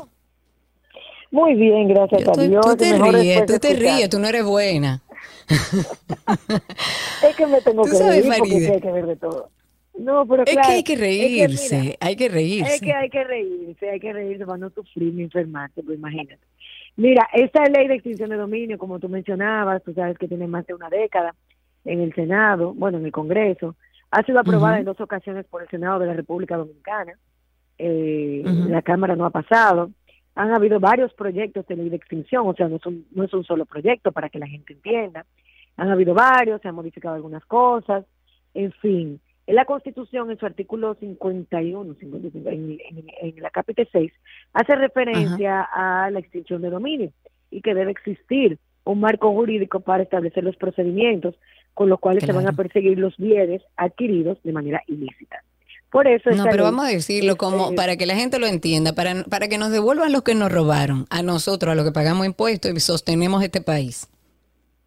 Sí, sí, pero también no solamente para los robados, porque con los robados la gente entiende solamente la corrupción y hay un Claro. tema de lavado muy fuerte. Y un tema De lavado, de narcotráfico y demás, de claro. narcotráfico, de crimen organizado, que es realmente el espíritu ini- inicial de la ley y con lo cual Colombia lo conoció hace muchos años para tratar de quitarle al, al narcotráfico parte de lo que había adquirido con bienes, con dinero de ese crimen organizado. Entonces, Ajá. esto es una de las patas de, un- de varios proyectos de leyes, donde está la ley de lavado de activos, donde está el- o sea, no es solamente la extinción de dominio, porque ya hay formas y que tú puedes decomisar algunos bienes de, que han sido contraídos de manera irregular. Pero esto viene a crear un marco jurídico innovador, donde hay que discutir si es materia penal, administrativa, civil, qué vías se van a utilizar, si el juez penal, el juez civil, o si va a ser administrativo. Entonces, en todo ese debate hay muchísimas opiniones que se tienen que escuchar, que tienen que analizarse y que los congresistas eh, logran identificarse con una o con otra y luego se somete a votación en la comisión. Eso funciona. así. Exacto. Para que la gente entienda que no es tan simple de que aquí está el proyecto, se aprobó y no, no, no. Hay que No, estudiarlo no. porque tiene implicaciones y variaciones. Claro. Por ejemplo, también este proyecto de ley manejaba y le daba la potestad al Ministerio Público de que tuviera la custodia absoluta de esos bienes. Imagínate algo así eh, con el Ministerio Público que teníamos anteriormente. Cosas como esas. Claro. Uno trata de, de buscar, no, bueno, el- Ministerio Público ahora es diferente, pero mañana puede cambiar, tenemos que garantizar Claro. derechos. ¿Qué pasa con la persona que es adquiriente de buena fe de un inmueble que no sabe que su origen es el lavado, de- el lavado o, o el narcotráfico o la corrupción? O sea, eh, eh, ¿dónde queda el derecho de propiedad de esa persona? Tú no puedes Claro. venir y quitarse el- el- el- así. Bueno, pues Claro. esa discusión se da. Y quedan dos elementos. Incluso ayer se estaba discutiendo el tema de la denuncia. Los más espinosos. Es- exacto. El tema de la denuncia, de cómo se, porque los otros se han logrado prácticamente un consenso y se ha modificado. Ajá. Estaba el tema de dónde quedaba el denunciante. El proyecto establecía que el denunciante incluso podía ser parte del, de un denunciante anónimo, podría formar parte de Ok. el- del tema, de ser como estar ahí cuando fuera a juzgarse el bien de la persona. Se estaba diciendo, oye, ¿de quién te va a denunciar? Bueno, en fin.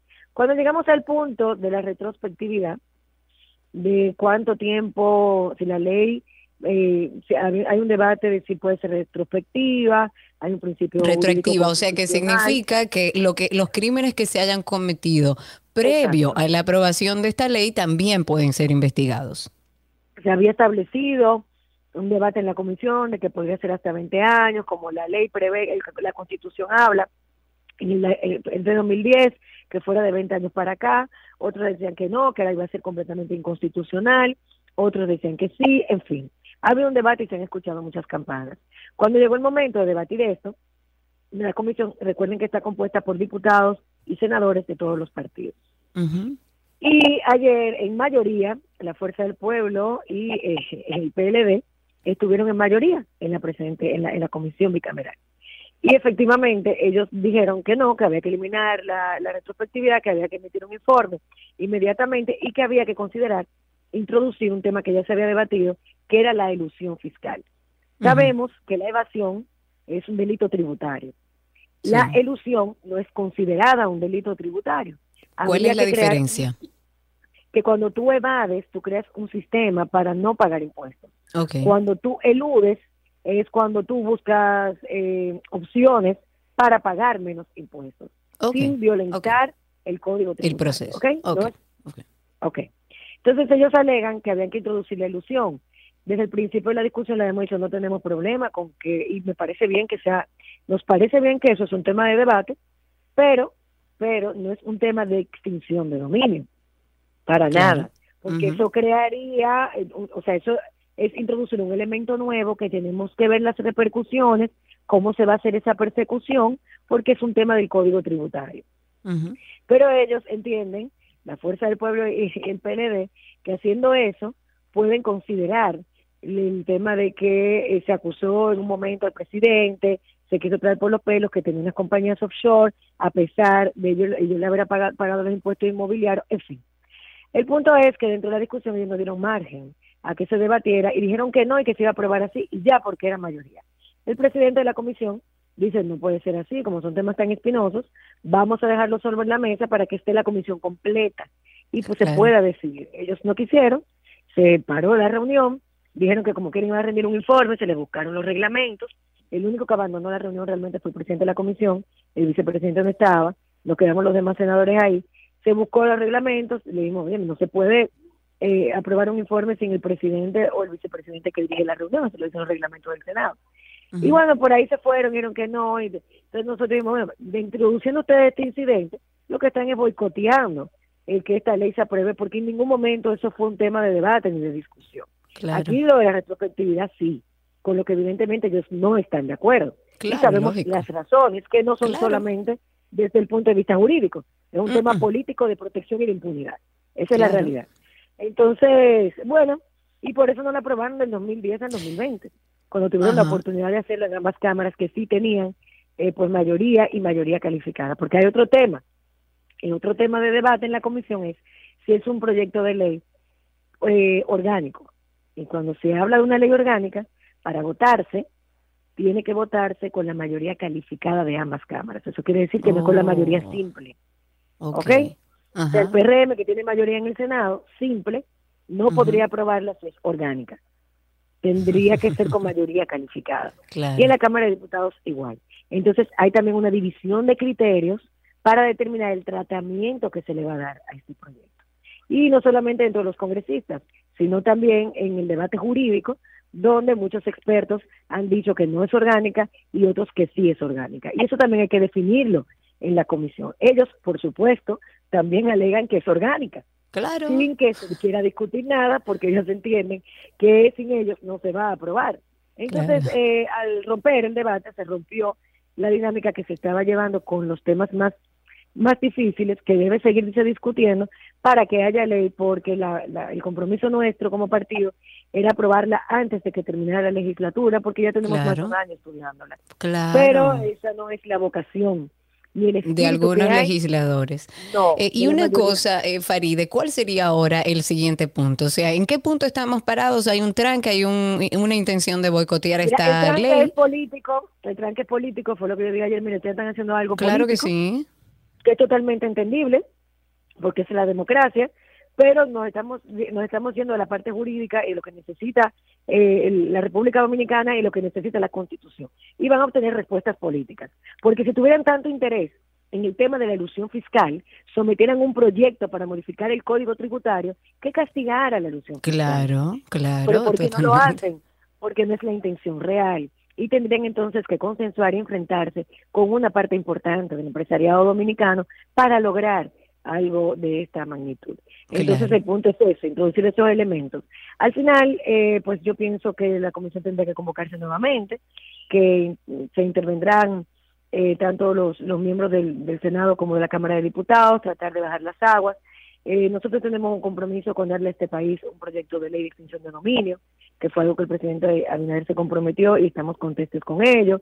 La semana que viene, incluso el martes, tenemos un seminario con varios juristas, los miembros de la comisión, para escuchar los distintos puntos de vista y poder tener más argumentos para defender o descalificar los argumentos que se esgriman en la comisión y seguir el, el curso, pero eh, no podíamos dejar de advertir que se estaba cocinando en la unidad, en la unión que ellos decidieron hacer dentro de la comisión, porque si no hay un informe de comisión, el pleno no puede discutir lo que lo que se debatió. O sea, lo que salga la comisión es lo que va al pleno.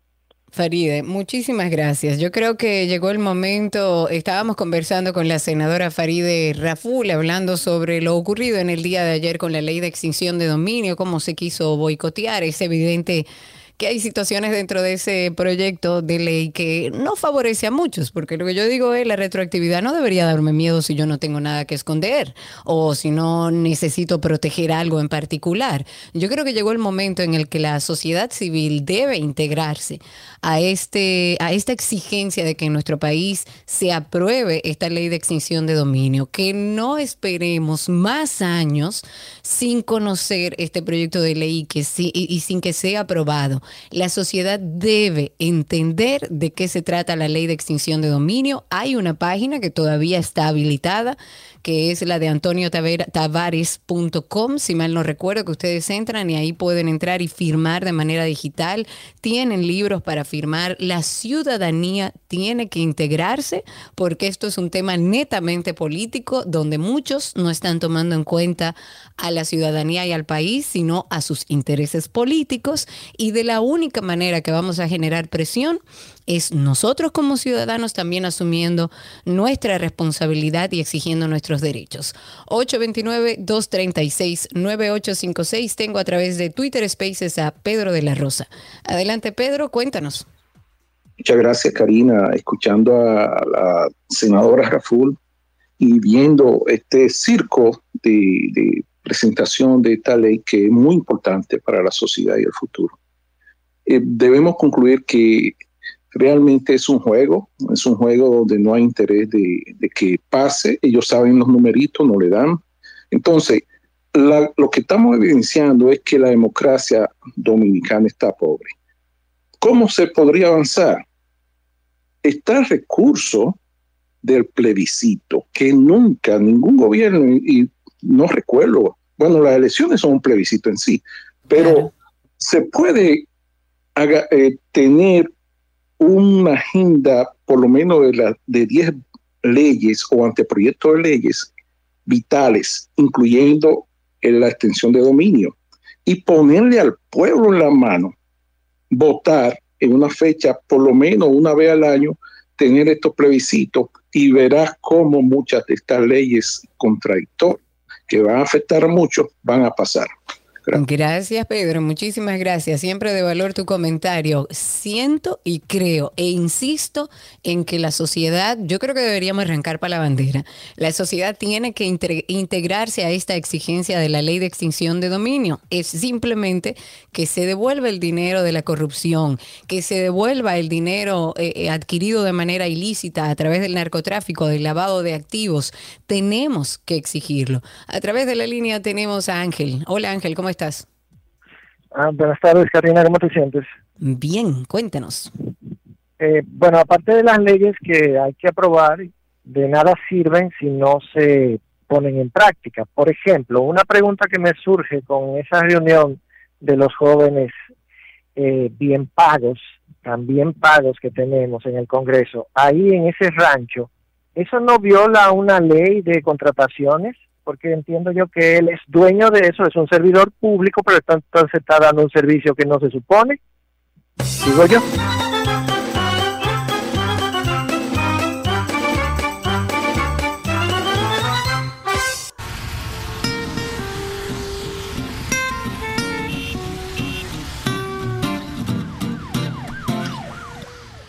Seguimos en Tránsito y Circo, am, esperando sus llamadas al 829-236-9856. En la línea tenemos a Haddington. Hola amigo, ¿cómo estás?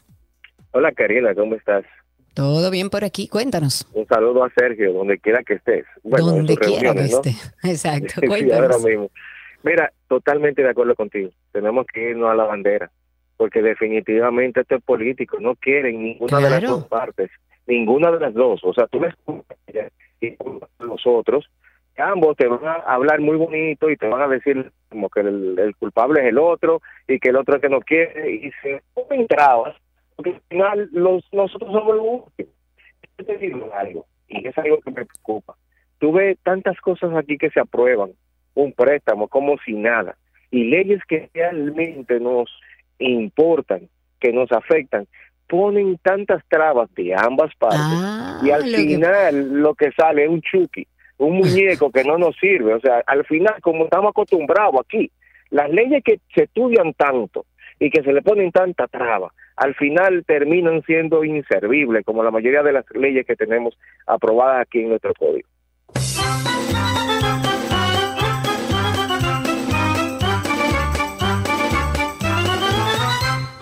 Última participación. Tengo a Dani a través de Spaces con nosotros. Adelante, Dani. Dani, Dani, Dani. Ah, ahora sí, cuéntanos. Eh, nada, era referente a lo de la extensión de dominio, ¿no? Ajá.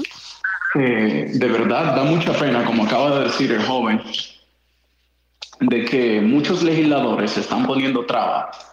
Y yo creo que es el momento que nosotros como país, como nación, comencemos a conocer a todos esos legisladores que se la están poniendo difícil para que dicha ley pueda ser aprobada.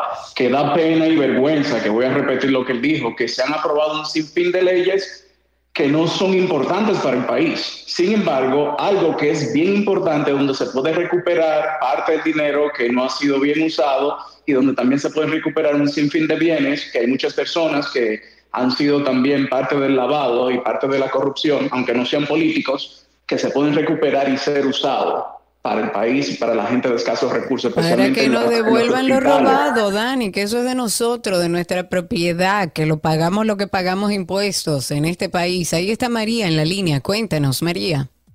Hola, gracias. Bienvenida. ¿Cómo estás, Karina? Sí, gracias.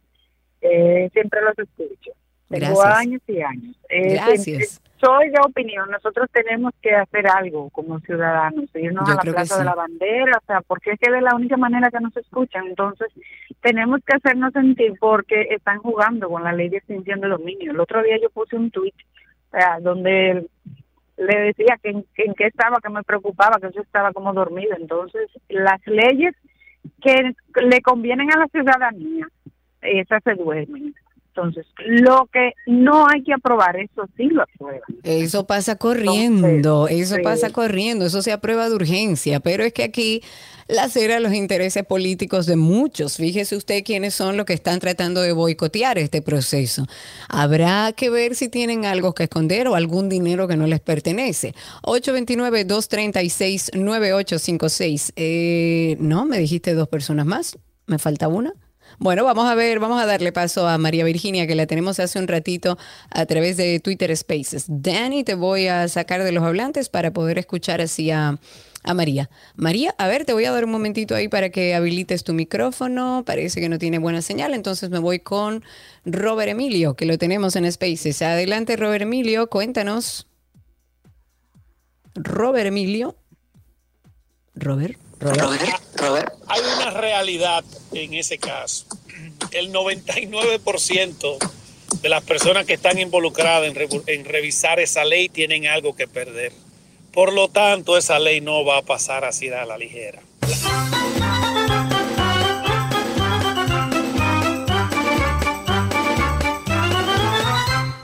Por eso es que yo digo que llegó el momento en el que nosotros, los ciudadanos, tenemos que involucrarnos en exigir que esta ley se pase por, pase por todas las cámaras, sea aprobada, porque es una ley que nos interesa a los ciudadanos, que debe interesarle a todos y que deberíamos estar todos en la calle exigiéndole y a través de redes sociales que esa ley se apruebe. Tenemos que integrarnos porque las fuerzas políticas que están presionando para que eso no se dé, lo van a lograr si no intervenimos. Así que si usted no sabe lo que es la ley de extinción de dominio, si no se ha empapado, si no lo tiene claro, documentese.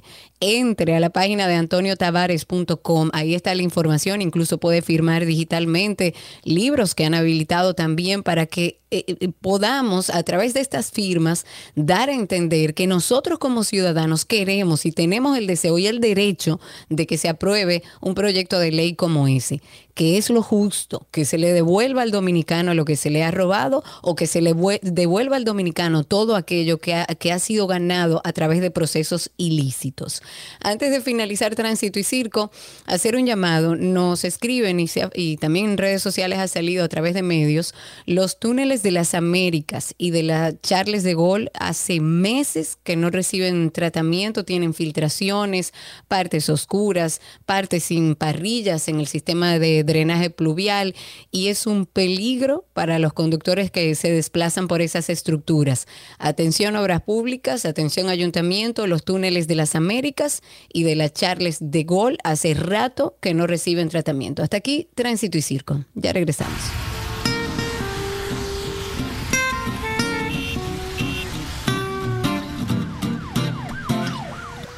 Las noticias deportivas llegan a ustedes gracias a Jugos Dos Pinos, el sabor que nos gusta a todos.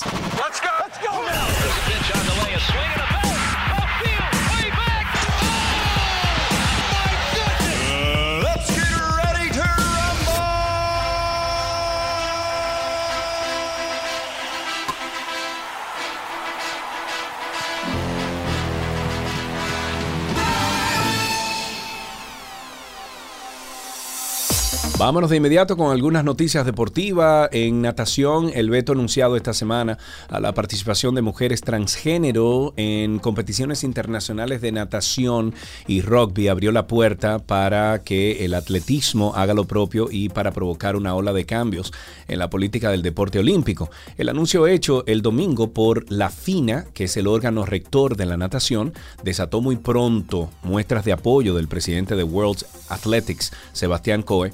Coe, quien estaba en Hungría para el Mundial de Natación, dijo que la decisión de la FINA era la mejor para los intereses de la natación. Anunció que la propia World Athletics, uh, organización supervisora del atletismo, revisaría sus políticas sobre deportistas transgénero e intersexuales hacia el final del año. Tú vas a ver gente que va a decir, no, pero yo lo que pasa es que me siento chino. no sé a dónde vamos a llegar. En una noticia de fútbol, los médicos y enfermeros que trataron al futbolista Diego Maradona antes de su muerte deberán ser juzgados por homicidio. Esto según sentenció un juez luego de acceder a la petición de la fiscalía de abrir una vista oral y pública contra estos ocho imputados. El juicio podría comenzar a finales del 2023 o a principios del 2024. Entre los ocho imputados se encuentran el médico personal de Maradona, que es Leopoldo o era Leopoldo Luque, eh, su psiquiatra, Agustina Kosachov, y según los investigadores, el equipo médico colocó a Maradona en una situación de indefensión y lo abandonó a su suerte. Oh, Dios mío, en la NBA, señores, continuamos con que luego de una dolorosa derrota en seis, partidos frente a los Golden State Warriors durante la final de la NBA, Boston Celtics ha pasado la página y pone sus esfuerzos de cara a volver perdón, a dicho escenario en la próxima temporada. Al menos así lo dejó entrever el presidente de operaciones del equipo, Brad Stevens, al referirse a cuáles son los próximos pasos del conjunto. Stevens confesó que sabe que los Celtics necesitan hacer cambios en esta temporada. Eh, así, si quieren pretender mantenerse en la pelea dentro de una conferencia este que ha visto una significativa mejora entre varios de los equipos que lo componen. En una noticia olímpica, Marilady Paulino, doble medallista de plata en los pasados Juegos Olímpicos Tokio 2021, va a encabezar el pelotón de atletas en las diferentes modalidades que van a competir este viernes y el sábado en segunda y última parada del Campeonato Nacional de Atletismo. Esto es en el complejo Isaac Ogando en Vallaguana y es el clasificatorio para el Campeonato Mundial de Oregón. Gerardo Suero Correa, que es el presidente de la Federación de Atletismo, ha dicho que los mejores exponentes en las distintas categorías ya han confirmado su participación en esta segunda etapa. Las competencias del sábado van a iniciar a las 9 de la mañana. Habrá dos semifinales en los 200 metros en ambas ramas y luego a las 9.30 van las finales en salto alto en, dos, en 100 y 200 metros, 100 y 110 metros con vallas, salto triple y luego están los 400 metros planos y 400 metros con vallas. Amigos, hasta aquí estas noticias deportivas en 12 y 2.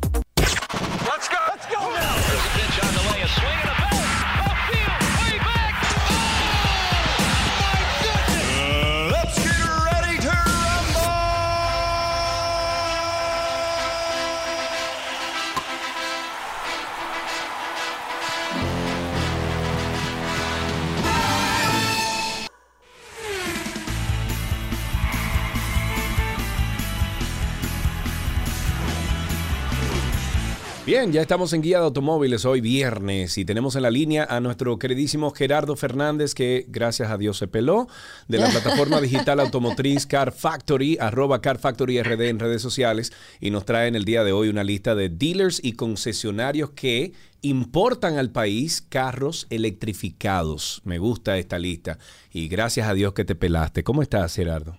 Muchísimas gracias, Sergio y Karina. Sí, finalmente me peleé, ya me recorté ¿Qué, la barba. qué- para pero, que- pero qué espíritu, déjalo ser, por eh, Dios. qué espíritu del más allá, oye, qué espíritu del más allá te convenció a que te pelaras, porque muchos alrededor de ti te decíamos, loco, dale comida al barbero, que ya está bueno. Mira, fue un espíritu que se encuentra en España. tu novia. Muy bien. Mira, eh, Gerardo, vamos arriba con esta lista. Cuéntanos cómo llegaron a, a hacer el sondeo y todo para que la gente entienda de dónde viene la información. Ok, muy importante que el nombre de la lista son importadores que traen vehículos electrificados al país. Porque hay que O sea, destacar. espérate, perdón. hay una, el- ah, entonces vas a hacer una mezcla entre eléctricos, eh, perdón, entre electrificados quiere decir híbridos. Híbridos. A eso mismo iba. O sea, dentro del renglón de la palabra vehículos eléctricos hay seis tipos diferentes. Ok. Pero que un carro diga que es electrificado no significa que se mueva puramente por energía, o sea, 100% eléctrico. Correcto. Como existe en el caso de los autos que son híbridos enchufables, que funcionan con una batería eléctrica, pero también con un motor de combustión y que estos se pueden conectar en la pared. Por ejemplo, Volvo con el sistema T8 son vehículos de Volvo que son plug-in hybrid. Exacto. Ahora bien. Para que la gente entienda es que cuando tú tienes la posibilidad de tener un vehículo híbrido o electrificado, eh, ¿quién está estrellando? Él, Gerardo. Ujú. Eh, pues sí, cuando tú tienes... No, no, no, tranquilo, eh, es aquí que el volumen estaba muy alto, pero eh, la diferencia es que cuando tú tienes un vehículo electrificado, un vehículo eh, que tú puedas hacer, eh, conectarlo, por ejemplo, la batería usualmente no es... eh, de tanto rango o de tanta distancia como, Como los los, eléctricos. eléctricos. Claro. Pero usualmente Exacto. te da de En- 50, 60 kilómetros eh, por carga. Sí, exacto. En promedio da de, de 40 a 100 kilómetros por carga, pero tenemos en el otro caso los vehículos híbridos, no con el, con el sufijo de plug-in hybrid, sino simplemente híbridos como Toyota Corolla Cross, como Toyota Corolla o algunos otros vehículos de Lexus. En este caso, únicamente funcionan con el motor de combustión y otro motor eléctrico. Ok. Este regularmente no te puede dar más de 40 kilómetros en, no te puede dar más de 40 kilómetros. Y una cosa que también es importante mencionar, que tú dirás, pero ¿y para qué me sirve tener un vehículo híbrido si yo no voy a poder ni usarlo ni mucho en eléctrico, pero tampoco en gasolina? Bueno, pero te En rinde la Europa- gasolina y Oh, qué, te ahorra mío. mucho, No, claro, pero por ejemplo, en Europa hay zonas donde no pueden entrar vehículos de combustión. Es así. Entonces, Yo he ido en taxi y me dicen, bueno, de aquí no puedo pasar. Ajá. Entonces lo que hacen en esos casos es que activan la parte eléctrica del carro y Exacto. pueden entrar a esa zona. Claro, déjame decirte, yo tengo una, una- unos amigos y la mujer eh, tiene una Escape plug-in plug-in hybrid y ella lo que hace es que todas las noches la carga y creo que le da de 35 a 40 millas eh, por carga la batería de híbrida y ella tiene que manejar todos los días unas 12 millas a su trabajo y regresar a su casa. Ella me dice, mira Sergio, yo conecto la- la- el vehículo todos los días, lo que me sale para cargarle en la noche son unos 2 dólares Nada. más o menos y cuando yo voy al trabajo yo voy en eléctrico y vuelvo en eléctrico y si tengo que O hacer sea que ya no usa gasolina. O sea que ya no usa Casi gasolina, no, porque claro. generalmente ella va de la casa al trabajo y de la traba- del trabajo a la casa. Ahora, Ujú. ella me dice que el dinero que han ellos eh, ahorrado es inconsiderable en el año y medio que tienen el vehículo. Entonces, esto sí funciona para una persona organizada. Claro. Sí, funciona, funciona bastante bien. Pero entonces ya hemos dicho dos casos donde se puede mencionar un vehículo electrificado. Nos faltarían cuatro, que el primero es el puramente eléctrico, que ya es el, las siglas son PEV, Battery Electric Vehicle. Ya tenemos tres tipos electrificados y nos quedan entonces los que funcionan a través de hidrógeno. Y en este caso son los FCEV. Son los que son a través de hidrógeno que alimentan la batería, que luego esta es la que mueve el vehículo. Ok. Y por último, tenemos los EVER, que son los vehículos eléctricos de rango extendido. Es importante la diferencia entre vehículos híbridos y rango extendido, porque en este caso funcionan 100% eléctrico, pero tienen un generador o un motor que alimenta las baterías en caso de que éstas se descarguen. Creo que el, al principio el Toyota... BMW i3. ¿Cuál? El BMW, BMW i3, i3. el pequeñito. Ah, ok. Que- creo que al, al principio, te estoy hablando de muy del principio, el no el Yaris, ¿cuál es el otro, el que es eléctrico? El Prius. El Prius. Al principio de, de- pero de- era así y después cambiaron la tecnología, creo. Y por último, queda una muy sutil que se llama los microhíbridos o mild hybrid, que funcionan con otro generador que le da 48 voltios extra a la potencia del carro. Esto sirve mucho para hacer arranques y, por ejemplo, lo menciono, ya que en el caso de Autosama, que llegaremos ahora en la lista, si bien no tienen los, la línea EQ, que son los 100% eléctricos, sí tienen la línea EQ Boost, que le da ese generador o esa asistencia eléctrica. Ok. Tengo un amigo que se compró un... eh, ¿Cuál es el grande de ellos? El 500, el Ecus 500. El EQS 500. Ese, qué belleza, Dios mío. Lo tiene ahí en Los Ángeles, lo manejé con él. Una belleza, una belleza, una belleza. Y el interior con ese hyperscreen, mira, Loco, una belleza, olvídate del reto. Olvídate. Vamos a la lista entonces. ¿Quiénes son esos Entonces importadores vamos que lo- a la lista. Ok.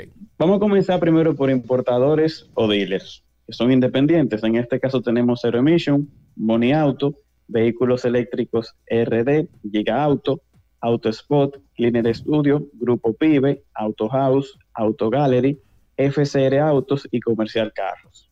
Muchos de estos son los que traen las marcas como Tesla, que no tiene una representación oficial aquí en República Dominicana, pero sí lo están trayendo varios dealers particulares. También el caso de Bike con Joson, el Nissan Leaf, que si bien no lo trae Santo Domingo Motor, sí hay particulares que lo traen por su Hay parte. muchísimos. El- Es el que más hay aquí en Sí, pero estaba averiguando, Gerardo, que el Nissan. Leaf utiliza una tecnología de batería como eh, vieja, no, no muy corriente, o sea, no muy actual, y como que la batería no es la mejor porque se degrada muy rápido. Bueno, recordemos que el Nissan Leaf fue de los primeros vehículos eléctricos de masivo que hay en el mercado. O sea, llegó en el 2013 y la tecnología ha cambiado muchísimo el 2013 para acá. Ok. También esos líderes que estaba mencionando son los que traen el Volkswagen ID4, Fiat 500, el Hyundai Ioniq y el Ford Mach-E. Ok. Bien. Ahora bien, ¿cuáles son los concesionarios que están trayendo vehículos electrificados con garantía por la casa? En ese caso tenemos Porsche Center Santo Domingo con el Porsche Taycan. Bello. Luego tenemos Audi con la línea e-tron y también la tecnología Mild Hybrid. BMW con el i3 y BMW iX, su primer SUV 100% eléctrico. El caso de Mercedes-Benz, que como mencionaba, si bien no traen la línea EQ, sí tienen vehículos Mild Hybrid. De hecho, el que probamos de la GL, de la AMG LE3, no 350 no, la 53, Sí. sí tiene la tecnología Mild Hybrid. Ok. O sea, que ustedes lo pudieron probar ahí en Car Factory. Exactamente. Ok. También, el, también Mini, que están trayendo el Countryman híbrido y un par de sorpresitas que no puedo revelar todavía. Ok. Volvo con la línea T8, los plug-in hybrid, MG con la ZS EV. Y por último, yo creo que la marca que más ha electrificado este país, que es Delta Comercial. Correcto. Ya que tienen Lexus, casi toda su línea completa, desde UX, NX y RX, tú puedes tenerlo con la opción de ser vehículos híbridos, y Toyota con RAV4 híbrida, Corolla, el sedán y también Corolla Cross híbrido. Bueno, que Karina y yo fuimos parte del lanzamiento de la Toyota Cross aquí en República Dominicana y, y fue bastante chévere. Es una jipetica lindísima y, bueno, yo diría una jipeta, no una jipetica, pero una jipeta que se maneja como un vehículo full size, sin embargo es mid size y está buenísima, es linda, Sí, muy linda, bueno, linda, linda. muy, muy y bueno. es híbrida. Exacto. Que todo el mundo quiere ahora, economía. Para que lo sepa. Mira, ¿qué tenemos esta semana en Car Factory, amigo? Esta semana estuvimos el miércoles en un evento de Porsche y estamos documentando todo para subir un blog como también un video para YouTube. Ahí estuvimos probando GT4 RS, Taycan, Panamera, 911 Turbo S, Carrera S. Y casi yo creo que la línea completa entre mi hermano y yo la probamos completamente. Eso- esos eh, días de Porsche y, y de BM y de, y de Mercedes y todos esos carros de alto rendimiento, cuando te invitan a la pista, es una maravilla. Eh, Gerardo, muchísimas gracias por estar con nosotros. Gracias por todas estas informaciones. Me imagino que ustedes van a hacer algún tipo de post o algo así en, en redes sociales para que la gente pueda eh, ver esto ya en, en redes, ¿no? Correcto. Muy bien, bueno, pues muchísimas gracias. Me saluda ahí a Jojo y ustedes tengan un feliz fin de semana y hasta aquí eh, estas informaciones de Guía de Automóviles.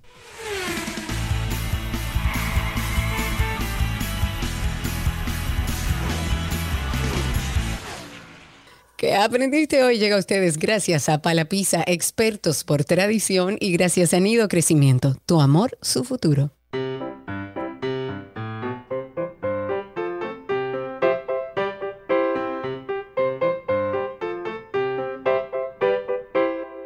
Estamos en ¿Qué aprendiste hoy? Tenemos a Ale Alejandra con nosotros. Hola Ale, ¿cómo estás?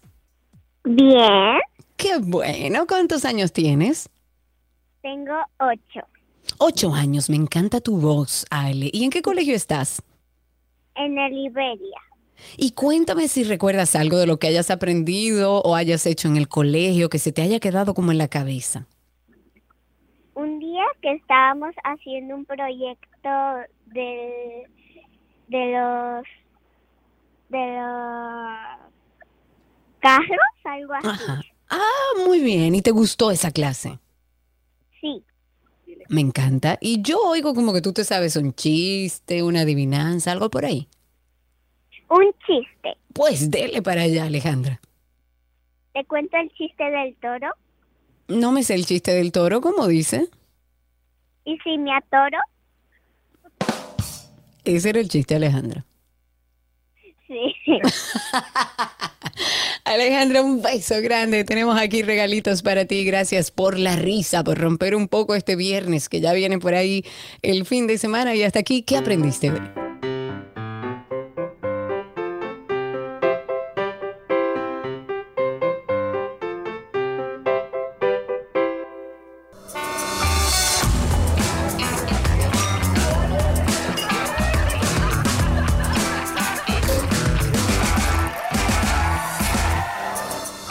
bueno, ya estamos en nuestra agenda de 12 y 2. Hay un segmento como este que hemos creado, dedicado para que ustedes tengan opciones de actividades para que salga de la cueva, para que disfrute con todas las medidas de seguridad, por supuesto, tomando en cuenta todo lo que estamos viviendo, pero saliendo a desconectar un rato. Por ejemplo, las fiestas patronales de San Juan de la Maguana serán celebradas en la capital y en San Juan. Esto va a ser este viernes y mañana, respectivamente.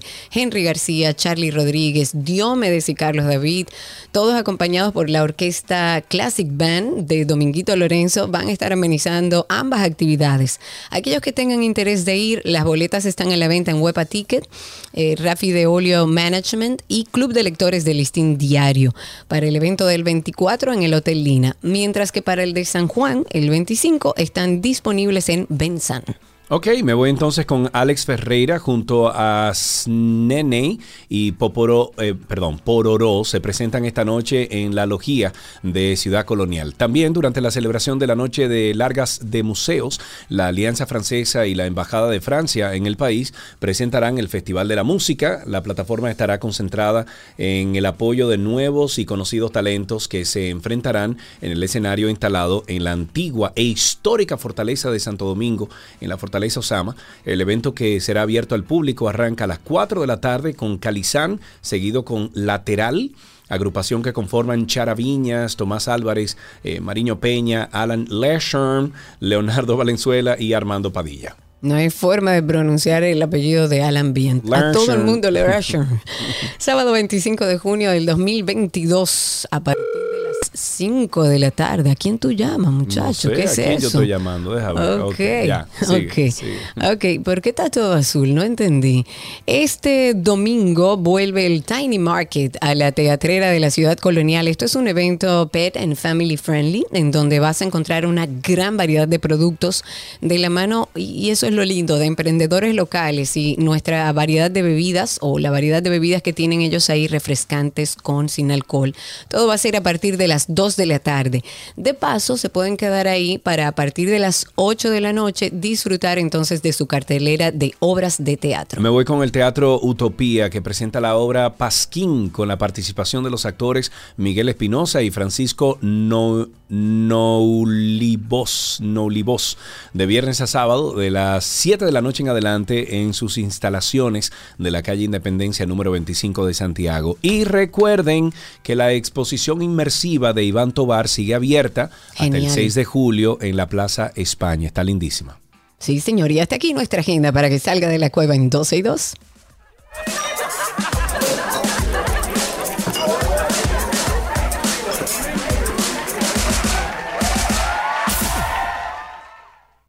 Dos y dos. Las noticias actualizadas llegan a ustedes gracias a la Asociación La Nacional, tu centro financiero familiar, donde todo es más fácil.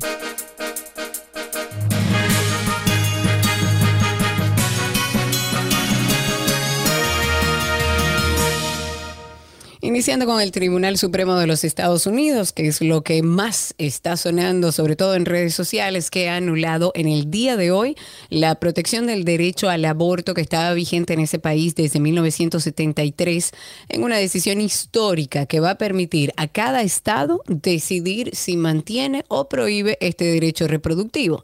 El fallo señala que la Constitución no otorga este derecho y devuelve la autoridad para poder legislar sobre el aborto al pueblo y sus representantes electos. La decisión fue publicada, la decisión publicada hoy revoca tanto la sentencia conocida acordada hace 49 años que protegía el derecho al aborto en todo el país, como otra resolución de 1992 que es Planet Parenthood ve- versus Casey, que reafirmaba dicha protección, pero permitía a los estados establecer regulaciones sobre su proceso. Dice Biden que es un día triste para los Estados Unidos. Los proyectos de ley que podrían inhibir la libertad de prensa y la labor periodística en la República Dominicana han causado preocupación en la Sociedad Interamericana de Prensa. Recordemos que ayer estuvimos hablando de un comunicado que se emitió en ese sentido a través de una nota de prensa donde se cuestionó a la República Dominicana a través de esas iniciativas legislativas que instan en el carácter penal la difamación, incluso en el ciberespacio y en la sobreprotección de los dirigentes ante las críticas. En otra noticia, la capital de la República Dominicana, o sea, Santo Domingo, es la, segunda ciudad más cara para vivir en Centroamérica y el Caribe. Esto seguida de Panamá, que ocupa el primer lugar. El estudio ubica a nuestra capital dominicana en la posición global 116, así lo establece la revista Forbes Centroamérica, en su ranking de ECA internacional de, los, de las ciudades más caras para vivir en Centroamérica y el Caribe, que también posiciona, por ejemplo, a Buenos Aires, Argentina, como la más cara de Latinoamérica. En otra noticia, el Ministerio Público discute la pertinencia o no de la solicitud del acusado de matar al ministro de Medio Ambiente, Orlando Jorge Mera, de que se le permita una entrevista con diferentes medios de comunicación para él dar su versión de los hechos. Así lo ha informado la fiscal del distrito, Rosalba Ramos, quien dijo que junto a la directora de persecución, Jenny Berenice, están discutiendo esta solicitud del imputado que, como sabemos, está recluido en la cárcel de Najayo. Es importante que por respeto a la jerarquía en nuestra institución, esperemos que ya de manera formal nosotros vamos a estar dando respuesta. Eso fue lo que dijo la fiscal titular del, del Distrito Nacional. Y en otra noticia, desde su aprobación en diciembre en el año 2020 y hasta diciembre del 2021, las vacunas contra el COVID-19 evitaron la muerte de 19.8 millones de personas de los 31.4 millones de muertes potenciales. Esto según el primer estudio que ha cuantificado su impacto a escala mundial. La mayor parte de esas muertes, estamos hablando de más de 12 millones, se evitaron en los países de renta alta y media alta, una contundente prueba de las desigualdades que existen en el acceso a las vacunas en todo el mundo. De hecho, el estudio apunta que se podrían haber evitado otras 599.300 muertes si se hubiera cumplido el objetivo de la Organización Mundial de la Salud de vacunar al 40% de la población de cada país para final del 2021. Que por cierto, recuerden que el día 30 vencen unas vacunas de Pfizer en nuestro país. Ojalá y eh, acudamos todos en masa a completar nuestro ciclo de vacunas. Eso nos garantiza tranquilidad en nuestro país. Ha iniciado en otra noticia la cuenta regresiva, esto para la apertura de los hoteles Temptation, Miches Resort y Temptation Gran Miches Resort. Pero esto tiene una particularidad. Es bueno decir que la construcción inició en septiembre, el primer palazo lo dio el mismo presidente Luis Abinader. Y se trata de dos, oigan esto, de dos novedosos proyectos para parejas y solteros adultos bajo la modalidad del todo incluido que bien manejamos nosotros aquí, que está ubicado en Miches, en Ceibo. Y vienen de la mano del grupo mexicano Original Group y el empresario dominicano Ángel Ga- García Berroa. Tiene un costo aproximado de 120 millones de dólares. Por ejemplo, el Temptation Miches contará con eh, 382 suites y el Temptation Miches Grand Resort tendrá 114 suites. Y contarán con siete restaurantes, ocho bares, dos piscinas, un gimnasio. La apertura está prevista para inicios de octubre de este año y desde ya los interesados pueden realizar sus eh, reservaciones. Uno de los hoteles incluso cuenta con un jacuzzi. ¿Qué fue lo que pusiste? un jacuzzi y una piscina que son de ropa opcional. o sea, usted se baña en ese jacuzzi. Si usted quiere, con ropa. Si no, como Dios lo trajo al mundo.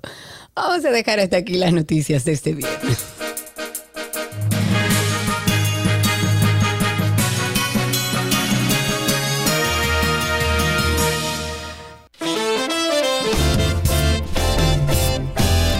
Tiempo de decir hasta el lunes, pásenla bien, gracias por la sintonía, gracias por dejarnos siempre a nosotros aquí en 12 y 2, acompañarles durante el mediodía. ¿Qué vas a hacer este fin de semana, Cari? ¿Para dónde vas? Absolutamente nada. Nada. Quedarme en mi casa, resolver cosas de mi casa y a desconectar un poco el cerebro. Quédese con la 91. La cariñosa y hermosa Chayli se queda con ustedes con la programación musical y nosotros nos encontramos nueva vez el lunes. Recuerden además nuestro Hoy a las 7 se estrena un nuevo episodio sobre hipnoterapia. Chau, chau. Bye bye.